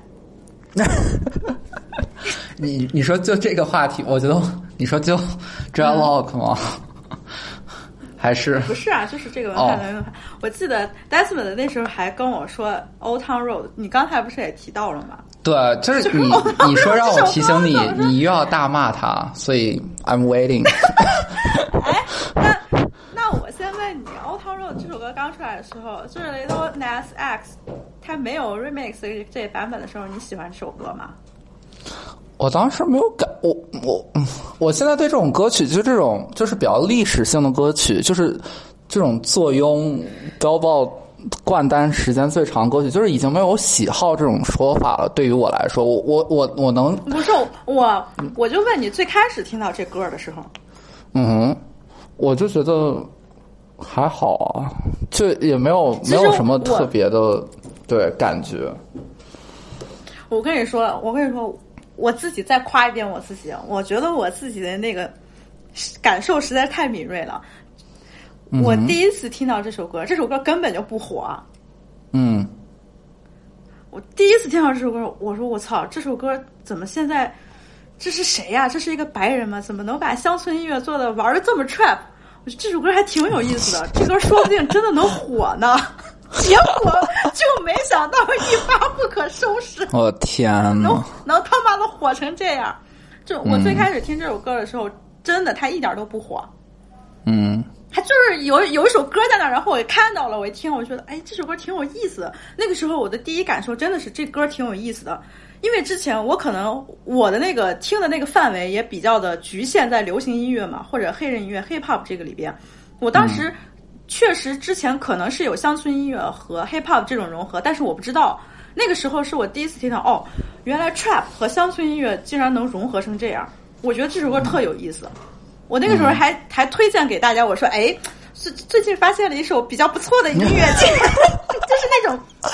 挺乡村的那种 trap，就希望大家来听听，也挺逗的。结果我没想到这歌能火成这样，眼看着它越来越火，一直在 Billboard Top，呃，就是那个 One Hundred Top One，眼看着他在 TikTok 上面变成那样，眼看着他后来又请来了 Remix，、然后眼看着 Little Nas X，他最后又那么的成功，赚了那么多钱，我突然就觉得这事儿特别他妈的奇怪，然后我后来就非常厌恶这首歌。嗯哼，我厌恶这首歌有很多理由，当然我对这首歌它它本身做出来那些创新啊什么的，我其实还是认可的嘛。但是后来我厌恶这首歌，就是因为主要是由于 TikTok，主要是由于呃，他这个 Little X Little Nas X 他在 TikTok 上面做的那些营销，我不知道是他团队本人，还是说这首歌其实是意外，呃，就是那种非常意料之外的给火了。但是就让我很看起来很恶心，就是有很多人在 TikTok 上面伴随着这首歌在那儿跳舞，然后就觉得这首歌特别牛逼或者怎么怎么样，一下子让我就觉得特别傻逼。整个那那个时候，我一看到哦，Billboard One Hundred，只要关注像这种榜单或者比较关注像这种欧美流行音乐的这种产业动态的话，你每次看到这首歌还在第一名，你就觉得特别恶心。这么一首破歌，尤其是后来请到那个老白男，哎呀，那个 remix 版本，听得我都要吐了。就是嗯，就是对啊，那个白人男生就是 Billy Ray Cyrus，就是又是 Miley Cyrus 他爸，就是就是就是我想。哦哦，就是就是就是我我在我们之前在微信里面讲，就是说白人音乐和黑人音乐这个关系，最后最后最后弄到现在，发现白人那群白人其实都是一家人，其实他们的权利，那白人音乐的权利都还是在还还是靠家庭在维系，就觉得很神奇，唉，对。不过，不过，如，这首歌就是《Old Town Road》，它一开始的发行应该就是是 l o n a s X 的独立发行，但就它开始火了之后，应该就是，嗯，它就被马上签进了 Columbia Records，就是也是一个很大的主流的唱片公司，就是后面包括一系列的 remix 有。Billy Ray Cyrus re remix，然后有嗯、Diplo remix，有 BTS remix，就是嗯整个一切所有的包装、所有的宣传，最后再到他拿到历史上最大的冠单，呃，然后在格莱美上获奖表演，这些都是对，都是产业的。都是都是就是很正常的商业运作，就是因为它被签进了一个主流的厂牌，就就是这一后面一系列就是平铺直顺的，就是在靠资本，在靠大厂牌在运作，就就是这样了。对，就是 Lil Nas X 一开始，嗯，你说，我是想这首歌成绩这么好，就是它的商业成绩这么好，肯定不仅仅是由于它在这个音乐创作上面有多么的创新，就是因为它。就是有了乡村音乐融合 trap 音乐的这么一种形式，让更多的白人喜欢，所以他的成绩才这么好。Yeah，这一点是我讨厌他的理由。嗯，对。但是就像我刚才，我之前跟你讲，就是我对 Lil Nas X，嗯，我也不是对他本人了，但是就是对 Old Town Road 这种所谓的黑白融合，然后将乡村乐还有呃嘻哈乐融合起来，就是他并不是第一人，就是嗯 Nelly 嗯在千禧年初的时候，他发行的专辑《Country Grammar》，就是也是那个时候还当然还没有 Trap 了。但是就是也是所谓的乡村音乐，有乡村音乐的元素，然后但是它本身也是一个呃，比较也算一个比较正统的呃嘻哈的艺人。然后比如说他当呃在前几年的时候，也是比如说有 Dilemma 和 Kelly Rowland Dilemma 这种很大很很火的这种很主流的单曲，就那个时候就已经有像 Nelly 这样为代表，而且好像没也没有其他人，就只有他一个人是能把黑人音乐和白人音乐所谓的结合到结合到一起，甚至到后来，Miley Cyrus 那又回到他就是一二年还是一三年那张 Bangers，有一首歌叫 Four by Four，就是也是一首比较乡村的一首歌曲，又找了 Nelly。就是你就会发现，从 Nelly，然后再到 Miley Cyrus 和 Nelly，然后再到 Miley Cyrus 他爸和 l e o n a s X，就这些东西，他他他他的千丝万缕的联系，就还蛮蛮奇妙的，嗯嗯。所以到后来，白人还是一家子，黑人还是一家子。大家就发现，白人就是就是玩音乐的那些白人，就是。我觉得首先就是不可不可否认，就是他们那个 Miley Cyrus 和 Billy Ray Cyrus，他们确实就是妇女。再加上就是我，我觉得现在我们我们看到的白人的流行乐，基本上都是迪士。我最近的一个反思就是，基本上都是迪士尼的产物。就比如说，特别是白人流行乐，比如说，我觉得现在主流白人流行乐都是迪士尼啊，嗯，呃，Miley，然后 Selena Gomez。Demi Lovato，然后 Ariana Grande，啊，嗯，包括老一辈的 Britney Spears，啊，Justin Timberlake，对，啊，Christina Aguilera，啊，就是我，就是这些白人的，其实就是我，我有在反思，就是迪士尼的霸权，就是包括啊。最主流呃最主流商业成功的电影系列，漫威现在也是迪士尼的。然后啊，呃，Beyonce 的 Black is King 也要由迪士尼首播。然后我们现在我们现在所消费的白人流行乐的这些明星，其实他们早期也都是从迪士尼出身。嗯，我最近产生了一个思思考，就是迪士尼作为一个。文化霸权，它真的是渗透了文化产业太多太多，甚至让我想起来，我就觉得，嗯，有点后怕。我就觉得，他他他的触角真的是是 延伸的太广了。对，就是所谓的白人都是一家。对，喜比利特别讨厌迪士尼。他说，迪士尼就知道他妈的宣扬那一套老右皮思想，他们就骂迪士尼是老右皮。然后你提到，你刚才提到 Ariana Grande，哎呦，怎么说这个大姐呀？啊，你喜欢这大姐？我喜，我我还她音乐我喜欢的呀，我还蛮喜欢。嗯。嗯，就想到之前我忘记是在 Instagram 上，因为哪件事情讨论哦，我想到了，就是由于呃 Ariana Grande 那个时候刚给他做了一个蜡像，嗯，是不是两年前的时候？然后那个蜡像呢做的 Ariana Grande 的那个样子，并不是符合他现在这个样子，而是比较像他之前。然后很多黑人就惊呼：“She she is white，Ariana Grande 是个白人。”甚至很多黑人都说啊，我从来没有想他很多，甚至很多黑人都以为 Ariana Grande 是一个黑人，没想到这个蜡像把它做成了曾经白人那个样子。很多人甚至都是 She's white，就是那种非常震惊的那个样子，然后就引发了很多讨论。然后黑人知道，很多黑人知道这个事情，或者之前就不喜欢 Ariana 的那些人，就是说哦，他就像 Kim Kardashian 一样，他就是一直 trying to be black。或者他把自己都打扮成那种黑人的样子，甚至把自己的皮肤都是弄黑，然后他的那个化妆啊，他的那个音乐啊都是黑人，但是他就是一个白人。嗯，他这样装作黑黑人的那种样子，让很多人都不喜欢他。嗯，其实他他他他有，就像你刚才说，就是他就是国内的，就是所谓的欧美。音乐圈对 Ariana 就是他们有一个外号叫美黑姐，就他说他特别喜欢美黑，就很喜欢做 tanning，然后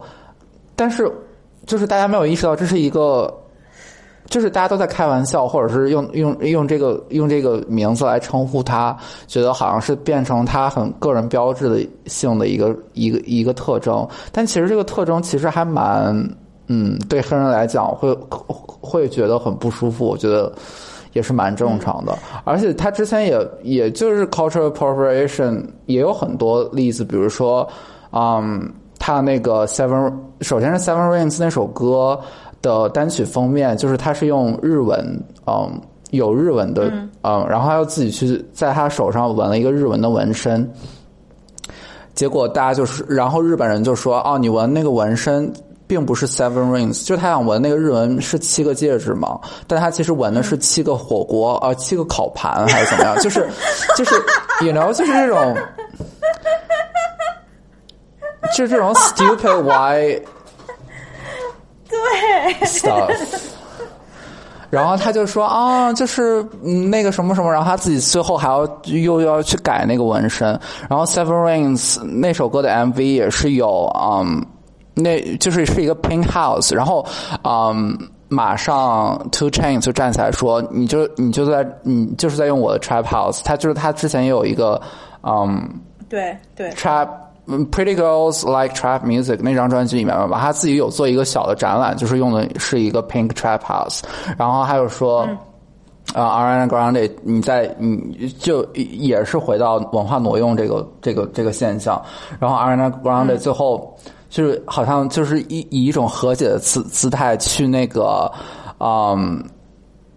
Two Chainz 的专辑客串了一首，就是在他身上其实也能看到，就是美国黑白，因为他本身的音乐就是纯黑黑人的音乐，就是他甚至没有白没带没怎么有白人的东西。从自从他出道以来，基本上都是黑人音乐，包括他的风格，包括他找的客串嘉宾都是这个样子。呃，就嗯，在他身上也是一个所谓这种。黑白音乐这种这种这种矛盾冲突，在他身上也有体现。当然，那个日本那个就也是很搞笑，是另外一个，就是一个很 silly mistake。但嗯，嗯，我知道。不过你提到美黑，就是其实我自己也很希望自己变黑。就我夏天的时候也很，就是会用一些那种产品，然后让自己看起来稍微更黑一些。我现在也在反思，就是我这样做是不是合适？嗯，我一开始想到我的初衷，其实好像并不是我想成为一个黑人或者怎么怎么样。之前还有人跟我说，你为什么不不去编一个 brace 或者编一个脏辫儿啥啥啥的？我说我不能，我不能，我没有资格。但是在关于肤色这件事情上面，我其实，在在美黑的一些过程，或者说我自己现在聊到这些话题，我在反思的时候，也会想到我自己是不是想把我自己的肤色变成黑色，然后怎么怎么样。是不是因为我只是看到了好的那一面，而忽视了那些一面？我接接下来继续这样做是不是合适？就是我刚才也会在想这件事情，然后我现在、嗯、我不知道我应该会得出一个什么样的结论，但是我觉得我可能就是会谨慎一些，因为像 Ariana Grande 那种实在是有点太过分了。我说那种过分，并不是说他做的有多么的不对啊，而是什么的，就是他把自己已经美黑成了另外一个人。甚至就是很多黑人都不知道他是一个白人，他能他能黑到这种地步，就让我觉得，哈哈，挺搞笑的。嗯，但是但是我并不是要为他辩护，但就是他也不是他也不是白人白人，就是他不是 Anglo-Saxon，就是他不是那种那种，他是意大利人嘛，就是意大利人可能本身肤色也跟我们传统上的就是那种 Anglo 的那种，就是以英国啊。啊、那边为为为代表那种，可能也是有也有人种上的差异，嗯。But anyway，我觉得，我觉得就是，就像你刚才说，你你对你自己身体的一些，比如说你要你要去思考自己美不美黑或者怎么样，我觉得不管你最后有没有做这件事情，我觉得本身思考这个是重要的。我觉得最后你美了黑或者没有美，我都不会觉得说哦。你就不能这么做。我我个人来讲，我不会说你不应该这么做或者怎么样。我觉得重在比较重要是思考这个过程，比较重要是去想我这么做到底是为了什么？我这么做有什么对他对我身边的人，比如说如果我有黑人的朋友，对我身边的人会有产生什么样的影响？啊、嗯，我觉得这是一个这是一个很我在我看来很关键的一个点，就是自我反思的这么一个过程。嗯，可能最后去不去做就，因为我身边有黑人朋友就很讨厌中国人学他们，就是说 他就很讨厌说啊你们中国人就是哎 you're talking like us you're dressing like us 怎么怎么样他们其实就很不喜欢看到这样。嗯。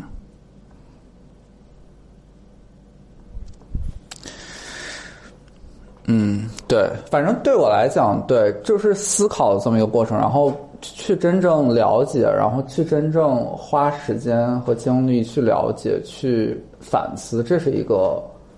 可能比最后做不做这个事情更更有意义的一个一个点吧，对我来讲。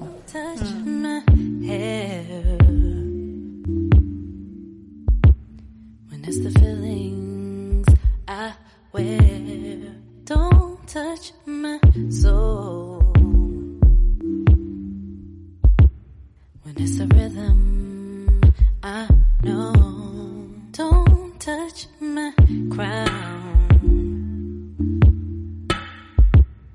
see the vision I've found. Don't touch what's